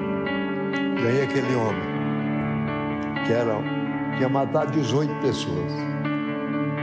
Eu disse, preguei para ele, ganhei ele para Jesus. Levei ele para Cristo. E hoje ela é uma das vozes do Senhor nas nações. Então, teu chamado também é para ir ao encontro daqueles que estão perdidos lá fora. Não adianta uma mensagem linda, uma mensagem poderosa, se eu, se essa mensagem não alcança o coração de outras pessoas, de pessoas perdidas, para que seja transformada por Deus. Nós vamos adorar o Senhor. E nessa noite, você que ouviu essa palavra, você que sentiu no coração que Jesus te ama, se você que está aqui quiser entregar sua vida para Jesus, eu gostaria que você viesse aqui à frente, porque Deus tem algo com você. Você pode ficar de pé, que eu quero orar por você.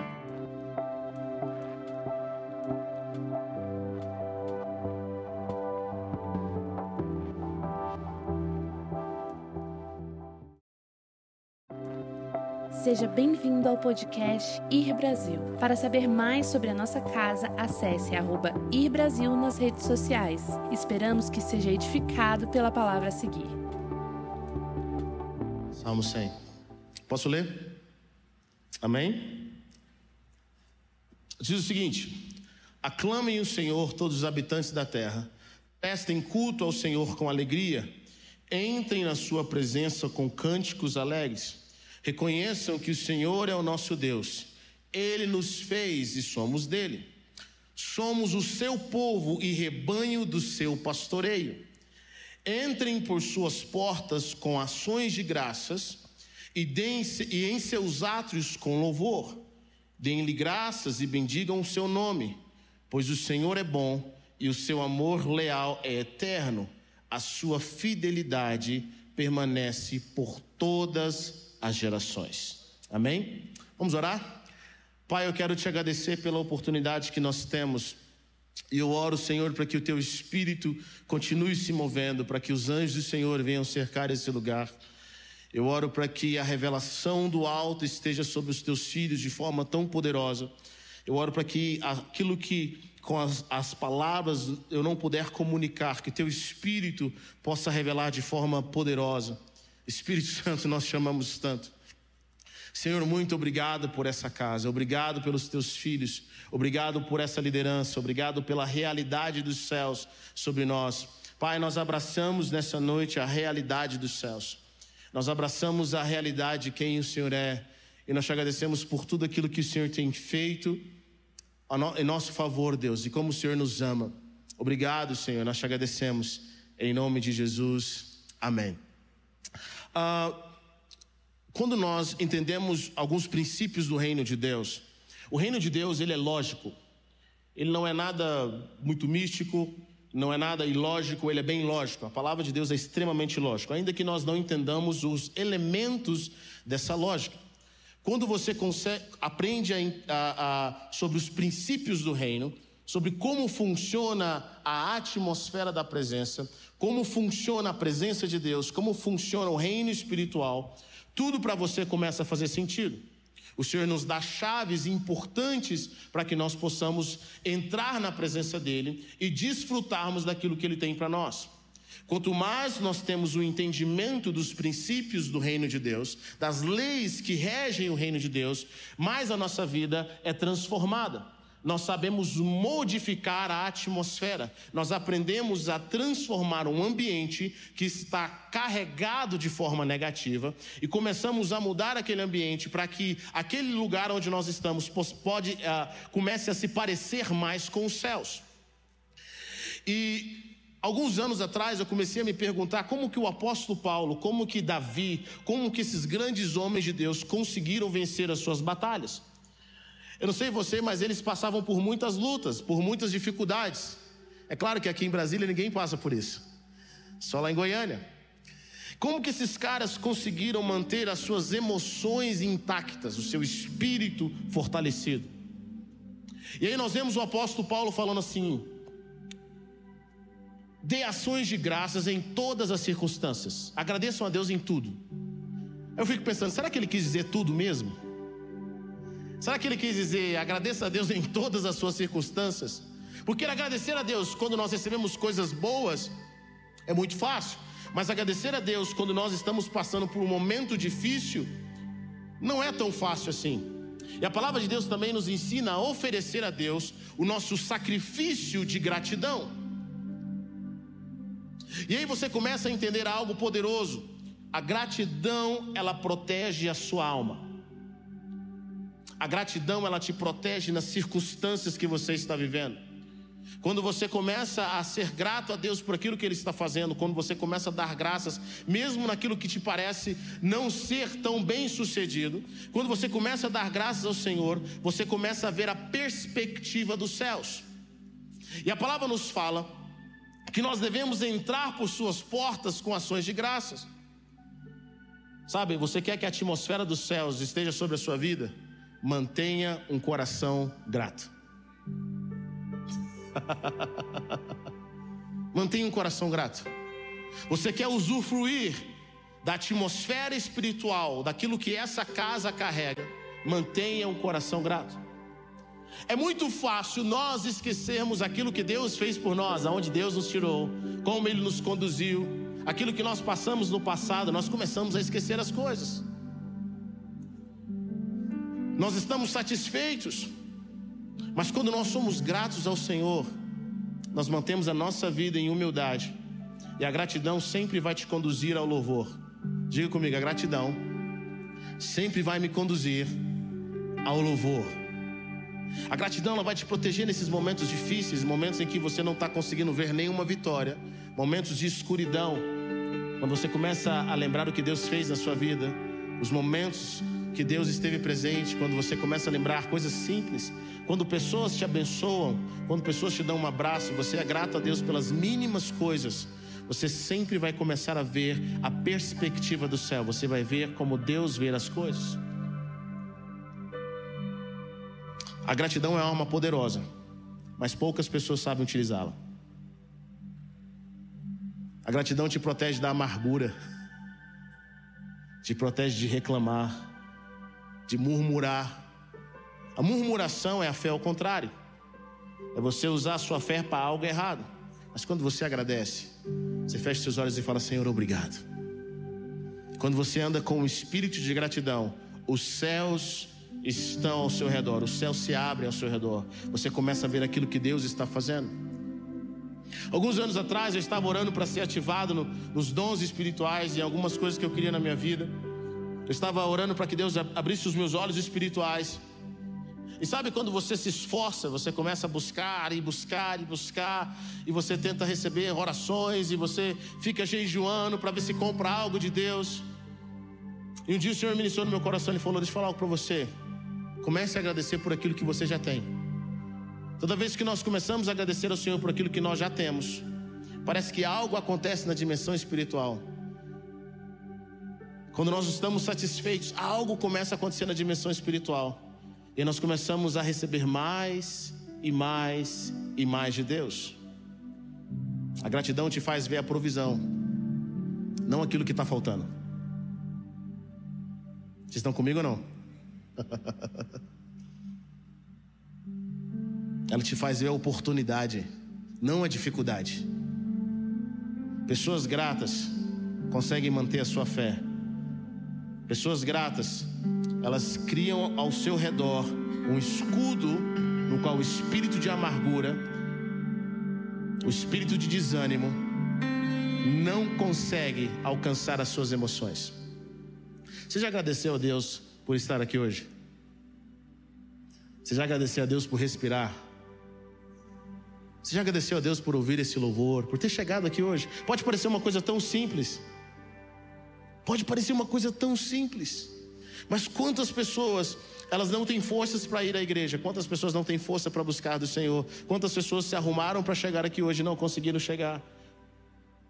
Quantas pessoas saem de casa para o seu trabalho, mas elas não chegam no seu trabalho? Coisas simples. Deus tem nos protegido, Ele tem nos guardado todos os dias. Quando nós olhamos para os nossos filhos, olhamos para as pessoas que estão ao nosso redor, quando nós ouvimos uma boa palavra, quando nós somos alimentados, quantos aqui já chegaram nessa igreja buscando algo de Deus e foi alimentado de forma poderosa? Levante sua mão. Aquele dia que Deus falou com você, aquele louvor tocou no seu coração, sabe? O espírito religioso, ele trabalha para que nós não sejamos gratos. Nós começamos a nos acostumar com aqueles benefícios que Deus tem nos dado. E nós simplesmente esquecemos que tem sido a mão do Senhor. A palavra nos fala em Hebreus capítulo 12, 28. Portanto, já que estamos recebendo o reino inabalável, sejamos agradecidos e assim adoremos a Deus de modo aceitável, com reverência e temor. Eu quero fazer um exercício por, em alguns segundos com você. Eu queria que você fechasse os seus olhos e começasse a agradecer a Deus.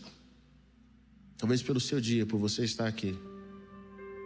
Alguns de vocês, alguns anos atrás, você estava passando por um vale da sombra e morte. A sua família estava destruída, você estava sem direção, sem Deus no mundo. E o Senhor te trouxe aqui, você foi resgatado. Deus te trouxe a essa família. Quero que você comece a agradecer. Quero que você abra sua boca e fale: Deus, obrigado. Obrigado, Deus, pelo teu amor. Obrigado, obrigado por estar aqui. Obrigado por respirar. Se você estiver perto do seu cônjuge, obrigado, Deus, pelo meu cônjuge. Obrigado, Deus. Comece a agradecer a Deus. Comece a colocar diante dele o seu coração. Agradeça a Deus. Obrigado por essa casa, obrigado pelos meus amigos. Obrigado pelo teu amor, ó Deus. Obrigado, Deus. Eu quero que você agradeça. Comece a trazer a memória. Pensa que o Senhor venha trazer memórias, coisas simples, seu dia a dia. Obrigado, Deus. Obrigado, Senhor.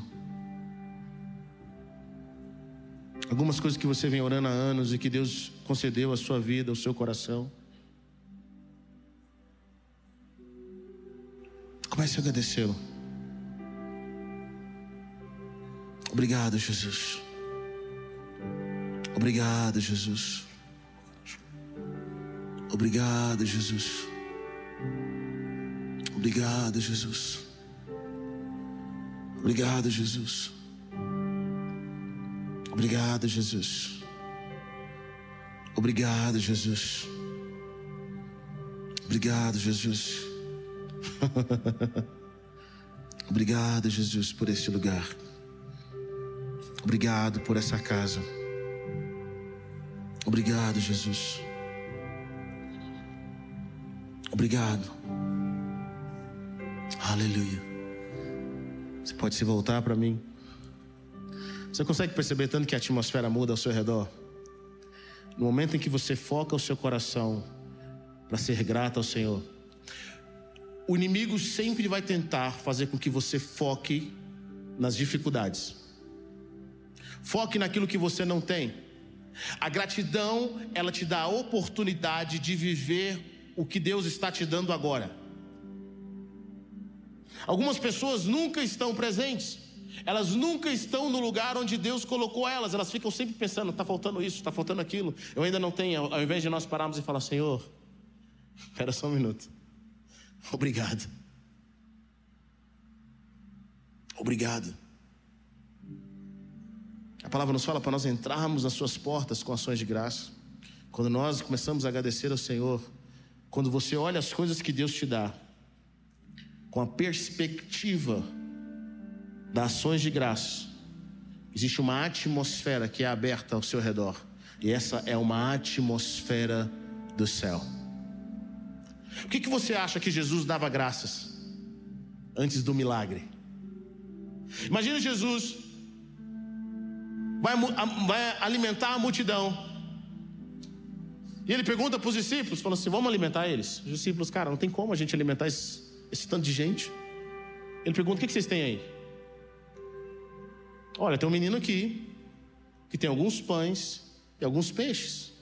Mas o que, que é isso perto dessa multidão? Jesus fala: traz. Ele pega aqueles pães, ele pega aqueles peixes, e a primeira coisa que ele faz é agradecer. Posso dizer algo para você? A provisão de Deus, tudo aquilo que Deus nos dá, na maioria das vezes Ele nos dá como semente. Deus coloca nas nossas mãos semente. Deus não nos dá nada pronto. O pronto de Deus é diferente do nosso pronto. Eu fico pensando, Há nove meses, nasce um ser humano. O que é o pronto de Deus? O que é o pronto de Deus? Essa criança não sabe falar, ela não sabe andar, ela não sabe se limpar, ela só chora, ela é toda indefesa e Deus diz: está pronto para nascer. e aí o que, que acontece? Quantos aqui tem filhos? Levante sua mão. Você sabe o que eu estou dizendo? E agora você tem todo um processo toda uma tarefa. Deus não nos dá nada pronto. Tudo que o Senhor coloca nas nossas mãos, Ele nos dá como uma semente. E Ele quer que nós participemos da sua realidade. Jesus pega aqueles pães e aqueles peixes, Ele dá graça. Para uma pessoa que não tem um espírito de, de gratidão, ela olha para aqueles pães e aqueles peixes e ela, e ela simplesmente é, ela começa a desprezar. Ela talvez começa a, a murmurar. E ela fala: Senhor, o Senhor sabe que eu preciso de muitos pães e muitos peixes. Jesus viu naqueles poucos pães e peixes a provisão de Deus. É isso que a gratidão faz. A gratidão vê as coisas pequenas como a provisão de Deus em momentos difíceis.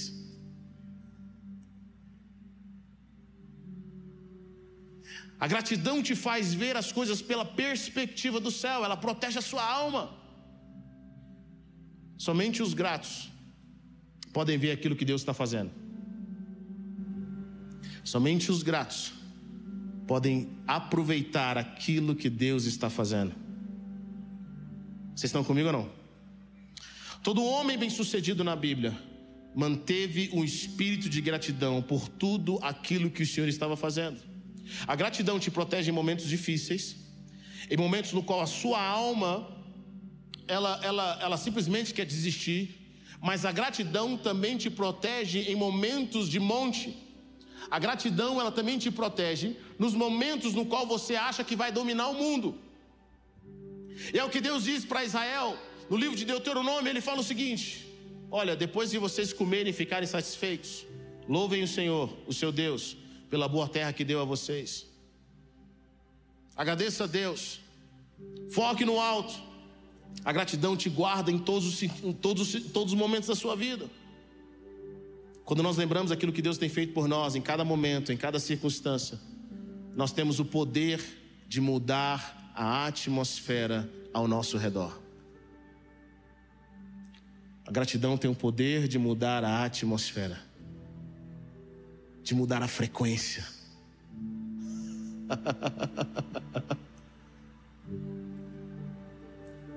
Olhe para as coisas que Deus tem te dado. Olhe para as coisas que Deus tem colocado ao seu redor. Olhe para as pessoas que Deus tem colocado no seu caminho. Olhe pela casa no qual você está. E comece a ser grato a Deus e ver o que acontece. Começa a dizer: Deus, obrigado. Deus, obrigado. Deus, obrigado. Deus, obrigado. Eu cresci num ambiente profético, meus pais são pastores. E em todos os meus anos de vida, eu nunca vi meus pais reclamarem de nada. Eu nunca vi os meus pais abrirem a boca para falar algo contra o Senhor, para falar que eles nunca têm o suficiente. Todos os momentos na minha vida, eu vi os meus pais sempre agradecendo ao Senhor, e ao mesmo tempo eu vi a provisão de Deus em cada detalhe. Um dos testemunhos que eu mais amo dos meus pais é o testemunho de que um dia ele veio pregar, foi pregar em Brasília, na realidade, há muitos anos atrás. E ele pregou em Brasília, ele só tinha o dinheiro da gasolina de ida.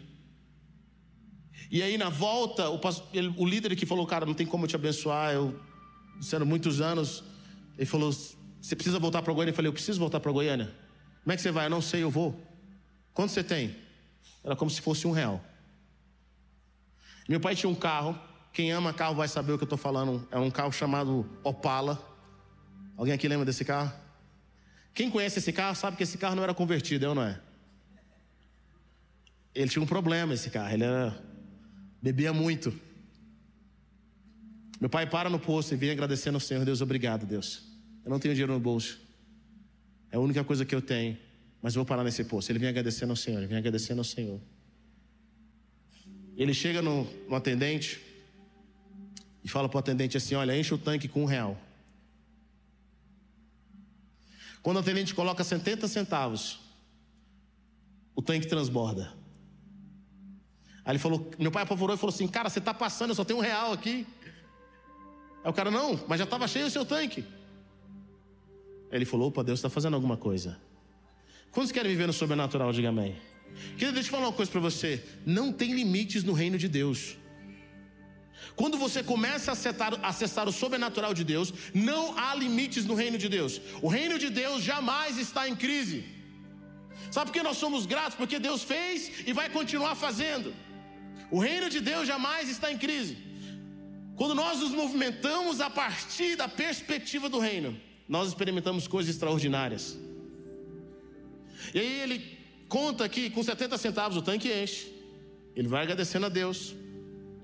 Antes de chegar em Goiânia, o ponteiro começa a marcar que está acabando a gasolina de novo. Aí ele fala: Deus, eu não quero contar o testemunho pela metade. E aí o ponteiro volta a encher de novo. Querido, sabe quantos dias meu pai andou com esse carro, nessa gasolina? 40 dias. 40 dias. Minha mãe disse que meu pai queria viver na época de Moisés, 40 anos. 40 dias, ele viu o Senhor multiplicar, ele e os seus amigos viram o Senhor multiplicar nesse carro a gasolina. Toda vez ele agradeceu o Senhor e falou: Deus, obrigado. Deus, eu quero contar todo o testemunho. Eu quero viver toda essa realidade. Quando nós nos movimentamos na realidade do céu e permitimos com que a gratidão abra essas portas para nós, nós começamos a ver o impossível acontecer na nossa realidade. É quando o tempo, quando a eternidade invade o tempo. Por isso que Jesus dava graças. Ele via a manifestação dos céus. Ele sabia que o reino de Deus, o reino de Deus, nunca está em crise, nunca está em falta. O reino de Deus sempre tem provisão. Sempre tem provisão, sempre, sempre tem provisão. Sempre tem cura no reino de Deus. Sempre tem alegria transbordante. Nós sofremos nossos ataques, passamos por dificuldades.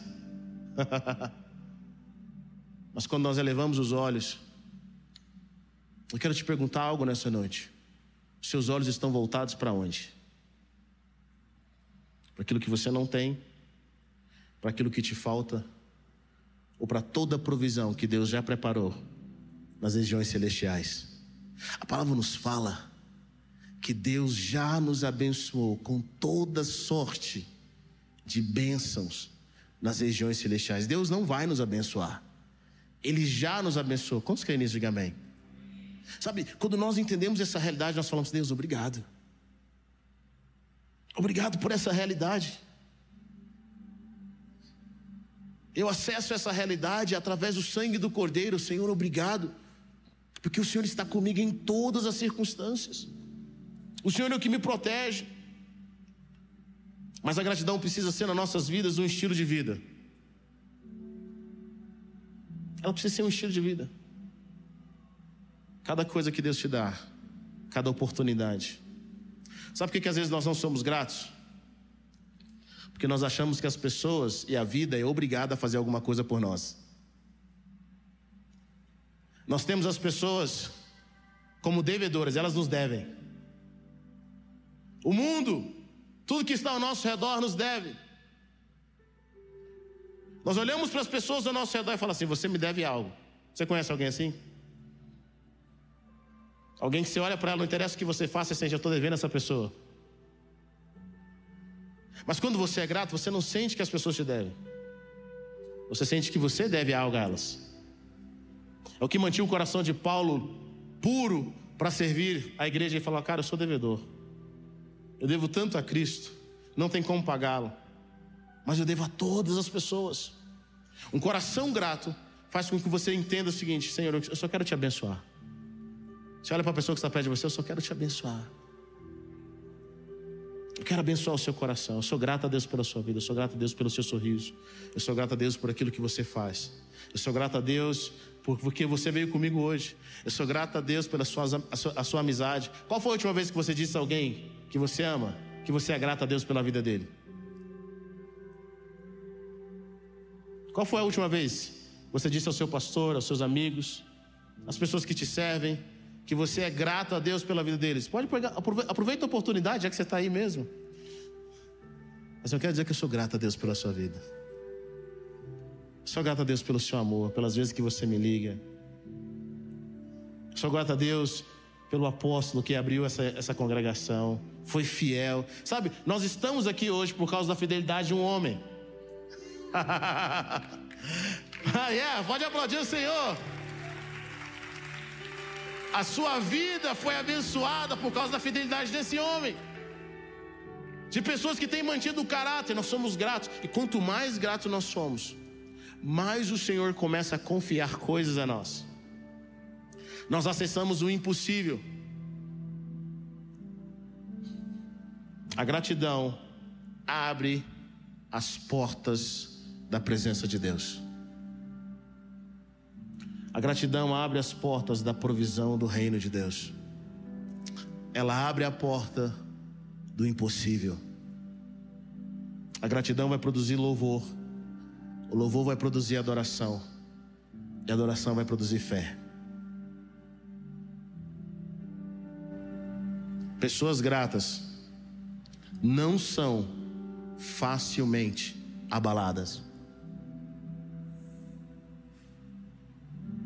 Sabe, eu vejo tantos relacionamentos sendo destruídos porque faltou só um pouquinho de gratidão. Só um pouquinho de gratidão. Quantos relacionamentos? Gratidão do fundo do coração mesmo. Faltou um pouquinho de, cara, Deus, oh mano, eu sou tão grato por você. Meu bem, eu sou tão grato por você, eu sou tão grato. Você tem me servido todos esses anos, tem me amado todos esses anos, só um pouco de gratidão. A palavra nos conta a história de dez leprosos que chegaram para ser curados por Jesus. E Jesus dá uma ordem, uma palavra, ele fala: vai mostrar vocês ao sacerdote, se mostrem ao sacerdote. Desses dez, um volta para louvar a Deus. E a palavra de Deus fala que esse nem judeu era. E eu fiquei reflexivo sobre isso, eu fiquei pensando. Esses dez que foram curados, o único que volta é um samaritano. Ele volta para louvar e dar glória a Deus. E Jesus pergunta: cadê os outros nove? Eu entendi algo poderoso. Eu entendi que às vezes o espírito religioso nos impede de sermos gratos por aquilo que Deus está fazendo. Nós nos acostumamos. Nós perdemos o mover de Deus quando algo se torna familiar. Preste atenção nisso. Como que os irmãos de Jesus cresceram com ele e não reconheceram que ele era o filho de Deus? Mano, você tem Jesus em casa. Você cresce com Jesus. Com certeza Jesus fazia alguns milagres. A sabedoria que ele tinha. Mas os irmãos de Jesus, diz a palavra de Deus, não criam em Jesus. Por que, que eles não criam em Jesus? Porque eles acostumaram com Jesus. Ele se tornou familiar. Quando você é grato, você impede com que algo extraordinário que Deus está fazendo ao seu redor passe desapercebido por você.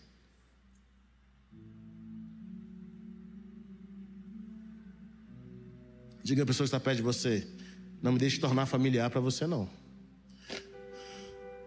Eu carrego algo de Deus. Vocês estão comigo? Nós esquecemos aquilo que Deus está fazendo, nós esquecemos, nós simplesmente esquecemos. E nós paramos de honrar a presença de Deus, nós paramos de honrar o mover de Deus. Nós esquecemos que aquilo que nós temos e aquilo que Deus tem colocado em nossas mãos é um presente dele, é uma dádiva dele. Deus não só nos chamou para sermos agradecidos, mas Deus também nos chamou para sermos o motivo de ações de graças pelas outras pessoas. Quem é que pode louvar a Deus pela sua vida? Quem é que pode agradecer a Deus pela sua vida, pela sua generosidade, pelo seu amor, pela forma como você age? Nós nascemos para, ser uma, para sermos uma bênção. Nós nascemos para servir alguém. Nós nascemos para que as pessoas olhem para nós e falem assim: cara, eu dou graças a Deus pela vida desse irmão. Eu dou graças a Deus pela vida desse irmão. Eu dou graças a Deus pela sua vida. Quantas pessoas olham para nós e elas falam assim: obrigado, porque o Senhor te enviou. Sabe, tem algumas coisas interessantes na nossa vida. Alguns anos atrás, eu tinha feito uma, uma viagem missionária para o Camboja. E, e na transferência de, de aeroportos, quando eu cheguei nos Estados Unidos, eu lembro que eu sempre ando com a mochila e minha mochila tem tudo que eu carrego. E aí eu tiro essa mochila e de repente a mochila some.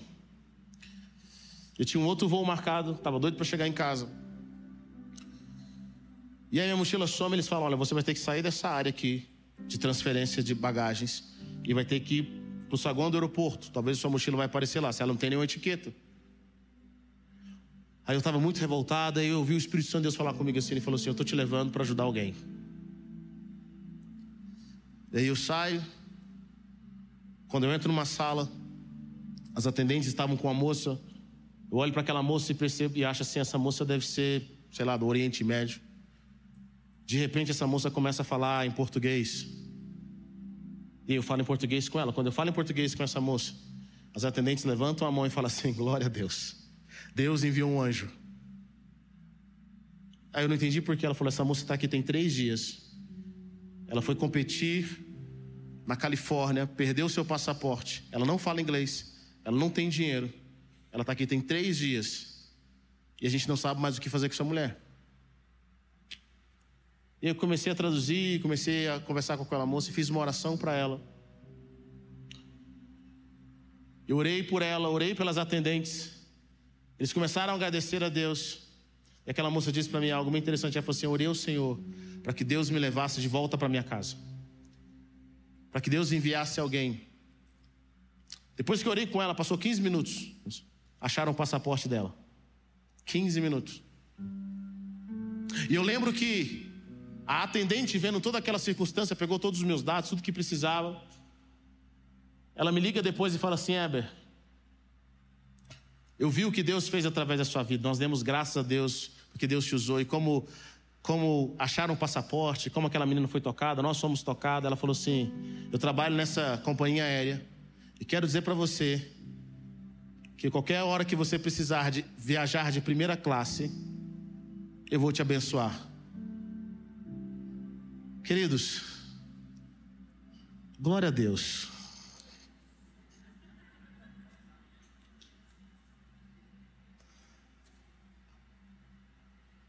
Glória a Deus.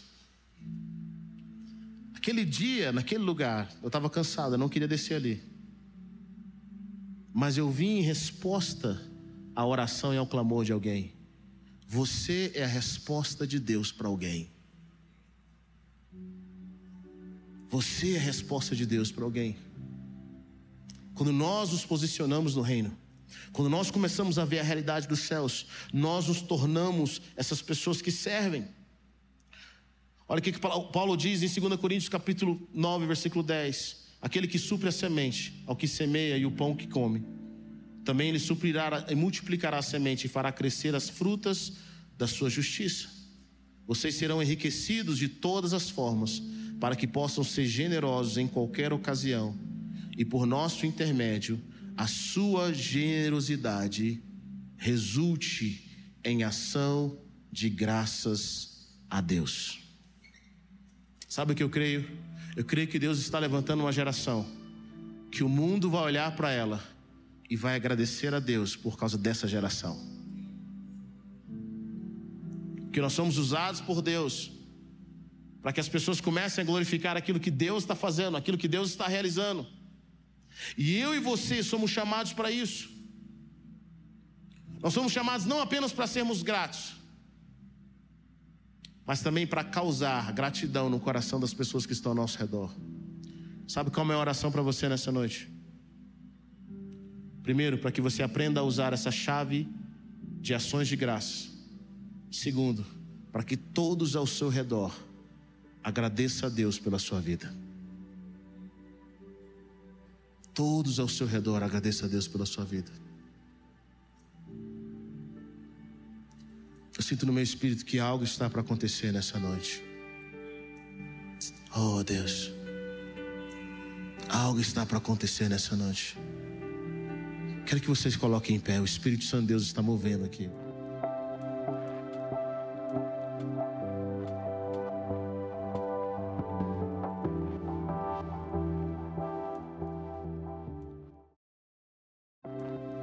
Seja bem-vindo ao podcast Ir Brasil. Para saber mais sobre a nossa casa, acesse arroba Ir Brasil nas redes sociais. Esperamos que seja edificado pela palavra a seguir.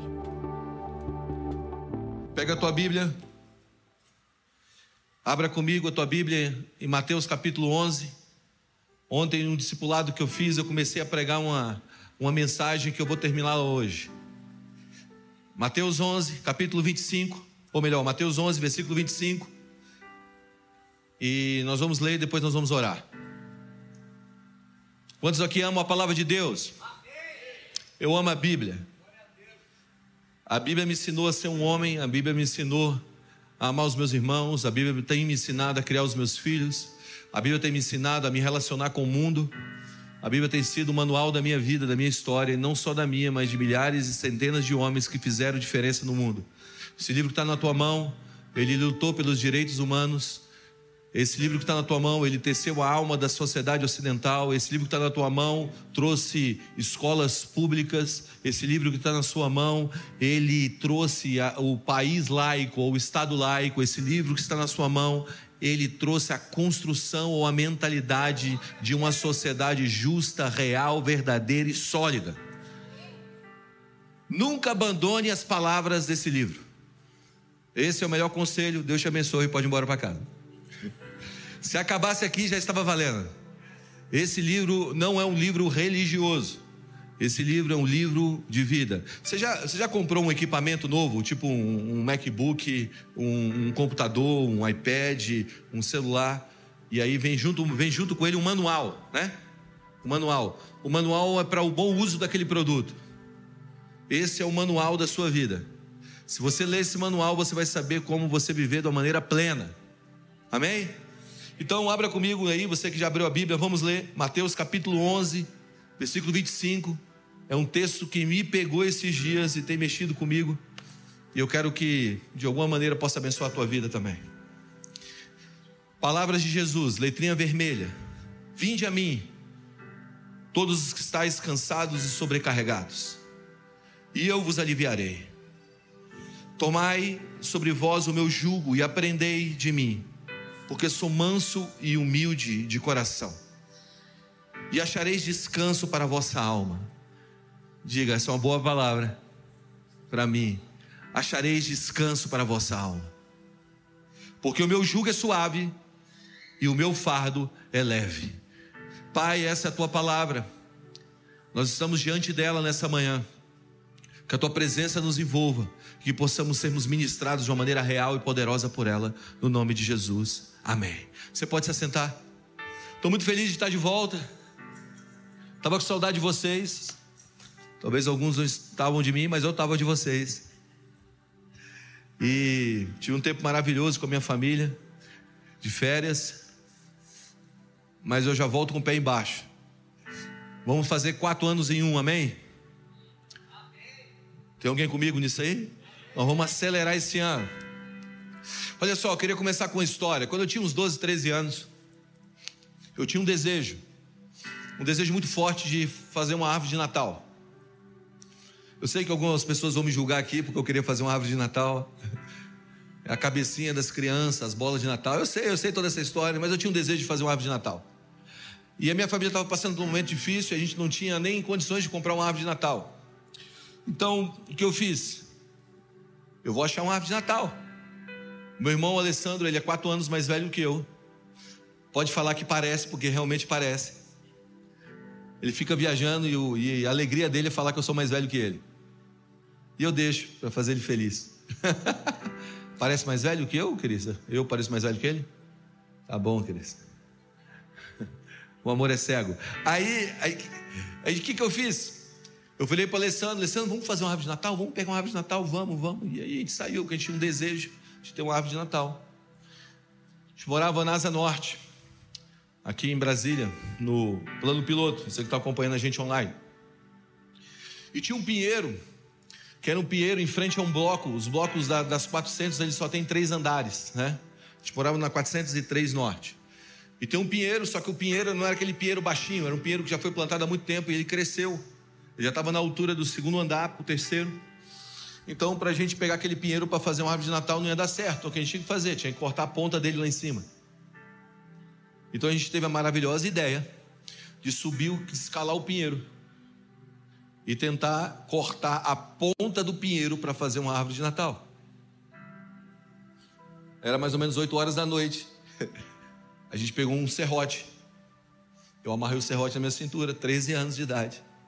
Meu filho não está aqui, né? O Benjamin, né? Se ele ouvir essas coisas, eu acho que eu vou plantar uma semente errada nele. e aí ele subiu, escalei a árvore. Ele, Alessandro subiu primeiro, começou a serrar a ponta da. lá na copa da. Ele desceu e falou assim: agora você termina o serviço. Eu escalei a árvore. Quando eu estou cortando, cara, o pinheiro começa a ponta do pinheiro começa a balançar para cair. E quando ela cai, eu estou pronto para descer. Dá um vento. Já viu aquelas tempestades que começam a aparecer em Brasília e vai, vai crescendo, crescendo, crescendo, crescendo e, e vira uma tempestade? E minha última lembrança é que eu estou na ponta da árvore segurando assim e o vento balançando o pinheiro assim, ó. Resumo: descemos com o pinheiro, eu desci com o pinheiro depois de algum depois de passar muito medo lá em cima. Fui para casa, fui colocar o pinheiro, e quando eu fui colocar a estrelinha lá em cima, sabe aquela estrelinha para deixar a coroa, ficar o negócio? Eu caí, quebrei a janela. Quer dizer, tudo deu errado. Porque eu tinha um desejo de construir uma árvore de Natal. Quebrei a janela da minha casa, o vidro do, do apartamento. Consequência disso, minha mãe me corrigiu. Eu apanhei. Eu não me lembro quantas vezes eu apanhei na minha vida por ter desejos. E essa história sempre vem na minha cabeça, sabe? Que nós somos dotados de desejos. Deus nos deu a capacidade de desejar. Você sabe que sonhos, desejos, fazem parte da linguagem de Deus. Amém? Quantos aqui têm sonhos? Sabe quando Deus vai comunicar com o homem, Deus dá sonhos ao homem. Deus, Deus, Deus libera sonhos ao homem. Deus sempre vai confiar à terra um sonhador. Quando Deus foi falar com José, Deus deu um sonho a José. Quando Deus foi falar com José do Egito, Deus deu um sonho a José do Egito. Quando Deus foi guardar o seu filho Jesus, Deus deu um sonho a José. Quando Deus foi liberar palavras, Deus dava sonho a homens. Deus deu um sonho a tantos homens, a Jacó. Então a comunicação de Deus é sonhos que geram desejos. Deus é dotado de sonhos. Deus quer nos dar sonhos que geram desejos. Agora, existe desejos que vêm de sonhos de Deus, existe desejos que vêm da carne. Desejos que são humanos, naturais, terrenos. E existe desejos que são malignos, que não são do Senhor. E hoje eu quero ajudar você a viver nesse ano com os seus desejos no lugar correto. E você interpretar, filtrar o que é um desejo do céu, filtrar o que é um desejo da carne e entender como se comportar com tudo isso e qual é o efeito de um desejo natural, um desejo carnal em cima da vida. Por isso eu queria ler outro versículo com vocês. Está lá em 1 Pedro, capítulo 2, versículo 11, que diz o seguinte: Amados, exorto-vos, eu estou exortando vocês como peregrinos e forasteiros que vocês são nessa terra, a vos absterdes das paixões carnais que fazem guerra contra a alma. Outras versões dizem dos desejos carnais. Então, em 1 Pedro, você vai encontrar um texto dizendo: Olha, eu vou exortar vocês em um caminho. Qual é o caminho? O caminho de vocês se abster de desejos carnais. E quais são esses desejos carnais? Os desejos que fazem guerra contra o espírito ou contra a alma. Aqui Pedro, ele está passando uma linha de uma entrega ou de uma não entrega aos desejos carnais. Vamos lá, ninguém aqui consegue evitar que desejos surjam dentro de você. Durante, durante o dia, durante as 24 horas do seu dia, durante as 24 horas do meu dia, desejos vêm em ebulição. Nós chamamos esses desejos muitas vezes de tentações. A Bíblia fala que até o próprio Jesus foi tentado em todas as coisas. Então, desejos fazem parte do nosso cotidiano. Mas a Bíblia também diz lá em 1 Coríntios capítulo 12 que nós devemos desejar ou buscar os dons, os melhores dons, ou os dons que vêm de Deus. Então, de alguma maneira, a exortação de Pedro, dizendo: vocês não devem, ou vocês não devem andar para esses desejos carnais, mas vocês devem escolher um desejo que vem de Deus, um dom que vem de Deus, nos coloca em uma possibilidade de escolha, ok? Então existe desejo, existe escolha. Todo mundo que é escravo de um desejo é livre, ou melhor, não tem, não tem a capacidade de viver em uma escolha. Se você é escravo de um desejo, você está abrindo mão da sua escolha. Agora, quando você entra em uma escolha, você é livre para pressionar ou entrar num caminho que não é um caminho de entrega ao desejo. Fica comigo. Então, a maioria de nós temos desejos mal direcionados.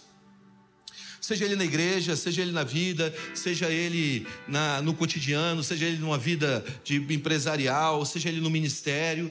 Desejos como autopromoção, desejos como impérios a se construir, desejos como uma vaidade a ser suprida, uma luxúria a ser saciada, de entregar a nossa vida a um desejo que pinta a nossa frente. Só que essa entrega a um desejo acaba sendo uma bússola ou um caminho que nos leva a uma vida de enfado. Isso tem levado uma geração para longe da vontade de Deus. Por quê? Porque tem vivido pelos seus desejos, não tem vivido pela escolha. Existem três razões, grava isso. Existem três razões para um desejo uma oração não ser respondido. Número um, Deus não responderá a um desejo quando ele violar a própria natureza de Deus. Então, muitas vezes você pode ter um desejo, como você sabe que aquele desejo de Deus não é, quando ele viola, quando ele vai contra a própria natureza de Deus. Muitas vezes nós fazemos orações por desejos e as nossas orações não são respondidas porque nós pedimos e pedimos mal, por isso não recebemos, porque aquela oração, aquele desejo está violando a natureza de Deus. Deus, eu, eu, eu, presta atenção, eu não estou sendo demagogo, gente. Eu recebo, eu abro caixinha de pergunta, eu recebo pergunta assim: eu posso orar pela mulher? Eu estou apaixonado por uma mulher, ela é casada. Eu posso orar por ela? Nós chegamos nesse nível de consciência do evangelho no Brasil. De um cara perguntar se ele pode orar por uma mulher casada, ou por um homem casado, ou por uma mulher casada. Por quê? Porque o nosso desejo está acima dos princípios, muitas vezes. Essa é a verdade, gente. Eu estou dizendo, eu estou falando algo que é true, algo que é verdadeiro. Mas esse, esse desejo não é um desejo que está ligado diretamente ao quê? ao, à natureza de Deus. Segunda coisa, para um desejo não respondido, é que Deus não responde um desejo que prejudique seu propósito. Vamos lá, você já orou para casar com aquela pessoa e Deus foi lá e tirou ela da tua vida? Porque de alguma maneira aquela pessoa não estava alinhada com o propósito de Deus para a tua vida. Por isso eu sempre digo que um dos maiores atos de bondade de Deus não são as nossas orações respondidas, são as nossas orações não respondidas. Porque se Jesus respondesse todas as nossas orações, a gente estava encrencado. É ou não é? É, eu estou respondendo por você, é. E outra coisa, a terceira coisa, Deus não responde um desejo que viole a sua identidade. Então Deus não responde desejos que violem a identidade. Agora, quando nós estamos andando para desejos naturais ou desejos carnais, isso nos coloca em uma posição que é uma posição extremamente complicada. E hoje eu quero falar sobre desejos do Senhor e o efeito disso, o desejo do céu, o desejo do céu e como isso afeta a nossa vida, e o desejo da carne e como isso afeta a nossa vida. Então, quando nós lemos esses textos de Vinde a mim, todos vós estáis cansados sobrecarregados, e eu vos aliviarei, tomai sobre mim o meu jugo e aprendei de mim, porque o meu porque, eu, porque eu, eu sou manso e humilde de coração, e ele continua dizendo, porque o meu jugo é suave e meu fardo é leve. Quando você ouve jugo aqui, quando Jesus está falando sobre jugo aqui, ele está falando sobre um conjunto de regras, ou um conjunto de comportamento, que cada rabino tinha interpretado pela lei. Eu, eu, entendo que o jugo é aquela coisa que você joga sobre, a, sobre o ombro do boi, o boi leva e puxa, é aquilo mesmo. Mas quando se fala de um contexto de ensino de rabinos, o jugo era uma metafórica interpretação desse conjunto de regras ou de interpretação do rabino, dos rabinos pela, da, da lei. Então é mais ou menos assim: um rabino lia as leis de Moisés, tinha um tipo de interpretação daquilo, e aquela interpretação gerava o jugo daquele rabino. Está comigo? Está comigo? Então gerava um tipo de doutrina. Hoje seriam as doutrinas das igrejas, ok? Então você tem várias igrejas que têm várias doutrinas, ou maneiras de se comportar, ou maneira comportamental, ou doutrina comportamental. E essas doutrinas eram o julgo daquela época. Então, a interpretação da lei de forma pessoal gerava o julgo. Então, quando Jesus fala, o meu jugo é suave e meu fardo é leve, ele está dizendo, a maneira como eu interpreto esse conjunto de leis e de regras, dez mandamentos, Pentateuco, é leve, é suave. Aí você pode pensar, ei, olha para mim, gente. Aí você pode pensar, olha, olha aqui, fica aqui. Aí você pode pensar, tá bom, Jesus está dizendo isso porque ele está diluindo a lei ao ponto tal que esse negócio fique leve. Não, não, não, não, não, presta atenção. Jesus de maneira alguma estava diluindo a lei pelo contrário, ele diz: Eu não vim, eu não vim descumprir a lei, eu vim cumprir a lei. E dessa maneira, nós entendemos que o jugo de Jesus não era leve porque a lei estava sendo diluída. Como muitos estão fazendo hoje. Muitos estão dizendo, não, não, que era pecado 10 anos atrás, não é mais pecado hoje, sabe? A gente tem que lidar com a forma de pecado diferente hoje, porque o pecado lá atrás é o mesmo pecado de hoje. Não, não, presta atenção, o que era pecado há 10 anos atrás, continua sendo pecado hoje e será amanhã, porque a lei, a Bíblia não muda, ele é o mesmo ontem, hoje e eternamente. Só que de alguma maneira nós começamos a diluir a palavra, dizendo, não, em nome, em nome do amor, isso aqui não é pecado. Mentira, é pecado. Você precisa entender algo. Deixa, deixa eu tentar explicar um negócio teológico aqui de uma maneira muito rápida, que não está no meu esboço, mas talvez te ajude. Quando você lê o Velho Testamento, você precisa dividir o comportamento do Velho Testamento em três campos. Que isso que é dividido em, em, em leis cerimoniais, leis civis e leis da natureza de Deus. Ok? Então, as leis cerimoniais são aquelas leis que eram leis que eram apontadas diretamente ao tipo de cerimônia que o povo fazia. Todas essas leis ou essas regras, essas regras cerimoniais, como traz um bezerro diante, do, diante, de, diante de, de, um sacerdote, o sacerdote bota a mão sobre, sobre esse novilho, ou sobre esse cabrito, ou sobre essa ovelha, confessa o pecado do povo, o pecado agora do povo vai para aquele animal, aquele animal é sacrificado, o sangue é derramado em prol do povo, e quando o sangue é derramado, os pecados são perdoados do povo. Isso são leis cerimoniais. Essas leis cerimoniais apontam para Jesus. Então Jesus é esse, esse, esse, esse cordeiro sem mancha, sem ruga sem mácula, que foi levado e foi sacrificado em uma cerimônia de Páscoa, e os nossos pecados foram perdoados. E já não há mais condenação para aqueles que estão em Cristo Jesus. Agora, existem leis civis. O que são as leis civis? São as leis que regem o comportamento de um povo. Essas leis civis, elas mudam. Então você vai encontrar escravidão atrás. Hoje você vai encontrar escravidão. Eram leis civis. Estavam, Deus estava estabelecendo uma ordem social. E essa ordem social ela era progressiva. Então ele deu uma lei para um tempo, uma outra lei para um outro tempo, leis civis. Mas existem leis morais que falam do caráter de Deus. E as leis morais que falam do caráter de Deus é imutável, é o mesmo ontem, hoje e para sempre. Então, isso fala do que? Fala de pecados. E hoje nós estamos tentando normatizar os pecados em nome de um amor.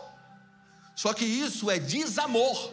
Porque quando você vê um filho teu andando por um caminho que é errado e você não corrige ele, você não está tendo ato de amor com ele, você está tendo ato de desamor com ele. Faz sentido para você? Está comigo? Então o que eu quero propor nessa manhã, está sendo muito mais um estudo que uma pregação, então, mas, eu, mas eu quero que você fique aqui comigo. Quando os rabinos daquela época falavam: o meu jugo é esse, e Jesus fala: o meu jugo é suave. Jesus estava falando: a minha interpretação da lei é diferente da sua. A minha interpretação da lei, ela é suave e leve, não porque eu diluí ela, é porque os meus ombros e os meus braços são fortes para segurar essa lei, porque nenhum de nós poderia cumprir a lei na sua forma totalitária. Por isso, Jesus morreu numa cruz para que a gente recebesse a graça dele sobre nós, para que nessa graça, ou em Cristo, Cristo que derrama sobre nós graça, pudéssemos então ter uma vida que nós nunca iríamos alcançar sem ele.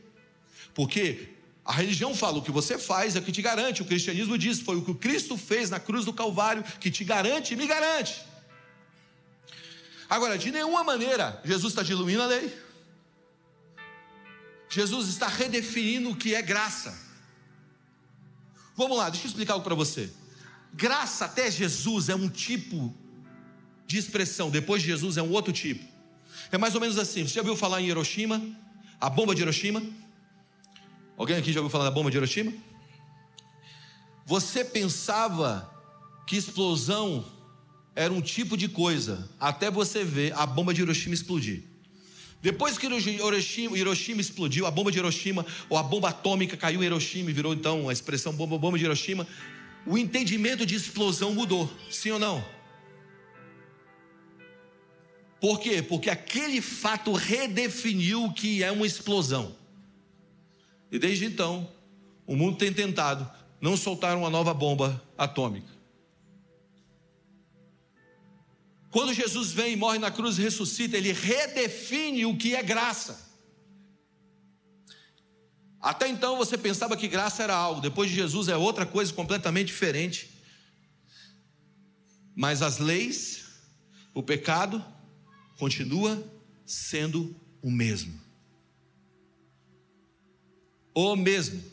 Então nós não vamos pegar algo em torno da graça ou em nome da graça e tentar diluir, porque a Bíblia fala que Jesus, ele veio para cumprir a lei, e nele próprio, quando nós entramos nele próprio, nós somos justificados.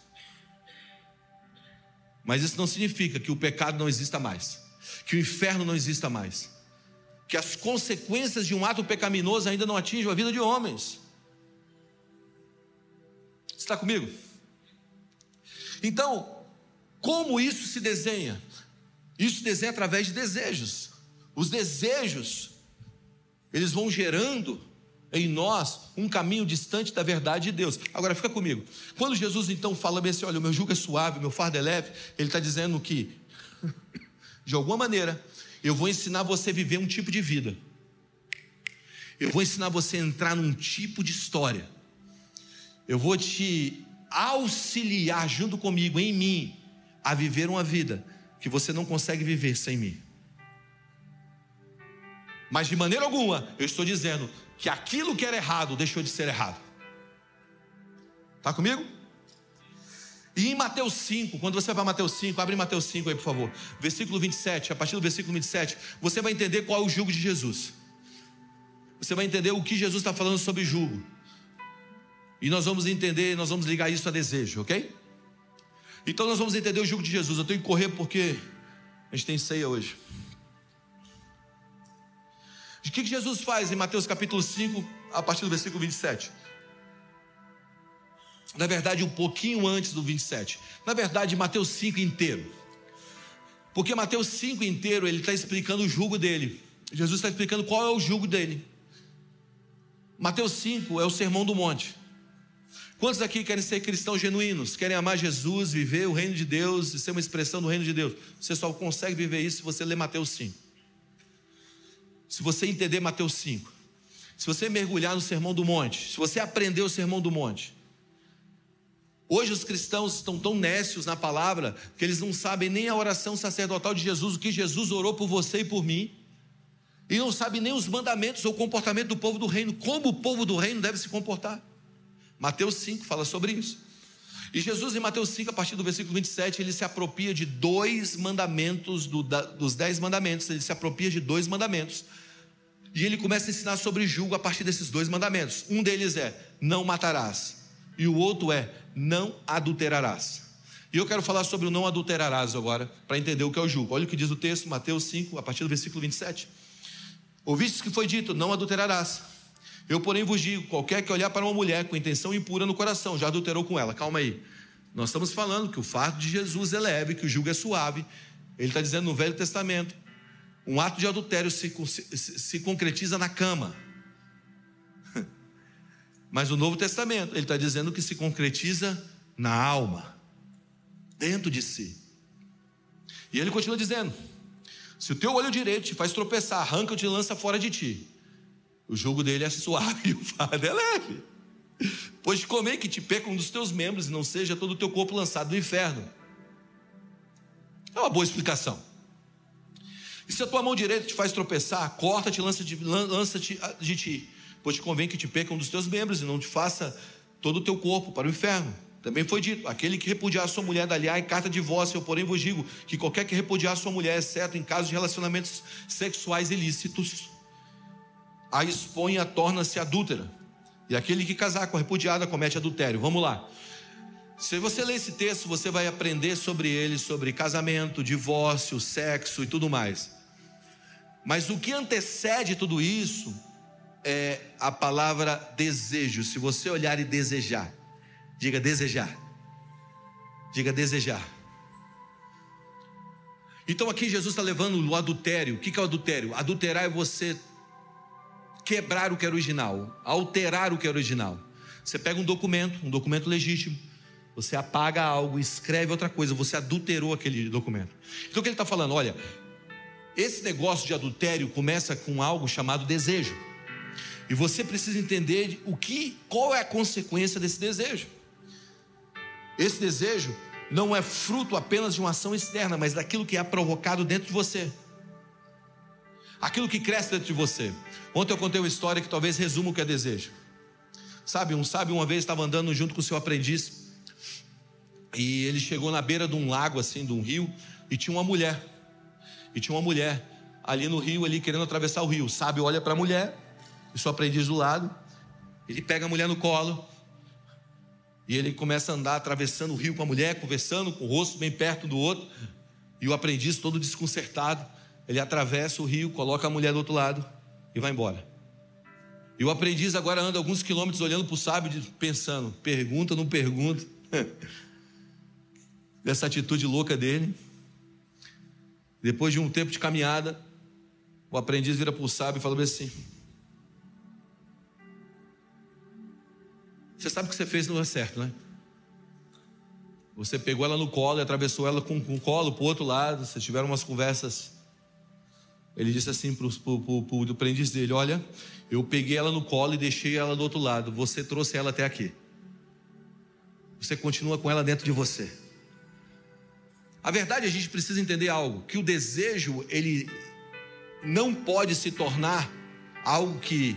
desejo errado que cresça em nosso coração e se torne uma morada dentro de nós. Faz sentido para você? Há uma diferença entre você contemplar o belo e você desejar o belo. Muitas vezes nós temos flertes com algumas coisas que nós chamamos de tentação. Mas essa tentação não pode se tornar o que mora em nós, está comigo? Por quê? Porque de alguma maneira o adultério que Jesus está falando é de alguém que, que deixou algo entrar dentro de si e fazer morada. E quando isso faz morada, a gente começa então a entregar a nossa alma a morada a desejos que não pertencem ao Senhor. E, com, e como isso se desenrola? Se desenrola em um tipo de relacionamento, seja com coisas, seja com pessoas, e seja com o mundo, sem limites e sem princípios. Quando o desejo cresce dentro de mim, eu agora vivo a partir do desejo e não do princípio. Então eu começo agora a desejar, realizar, desejar, realizar, desejar, realizar, desejar, desejar, desejar, desejar, desejar, desejar, desejar e realizar. E qual o problema disso? O problema disso, quando eu estou desejando e realizando, desejando e realizando, eu estou acumulando uma série de fatores dentro de mim que não pertencem ao reino de Deus, ou de coisas dentro de mim que não pertencem ao reino, ao reino de Deus. E eu estou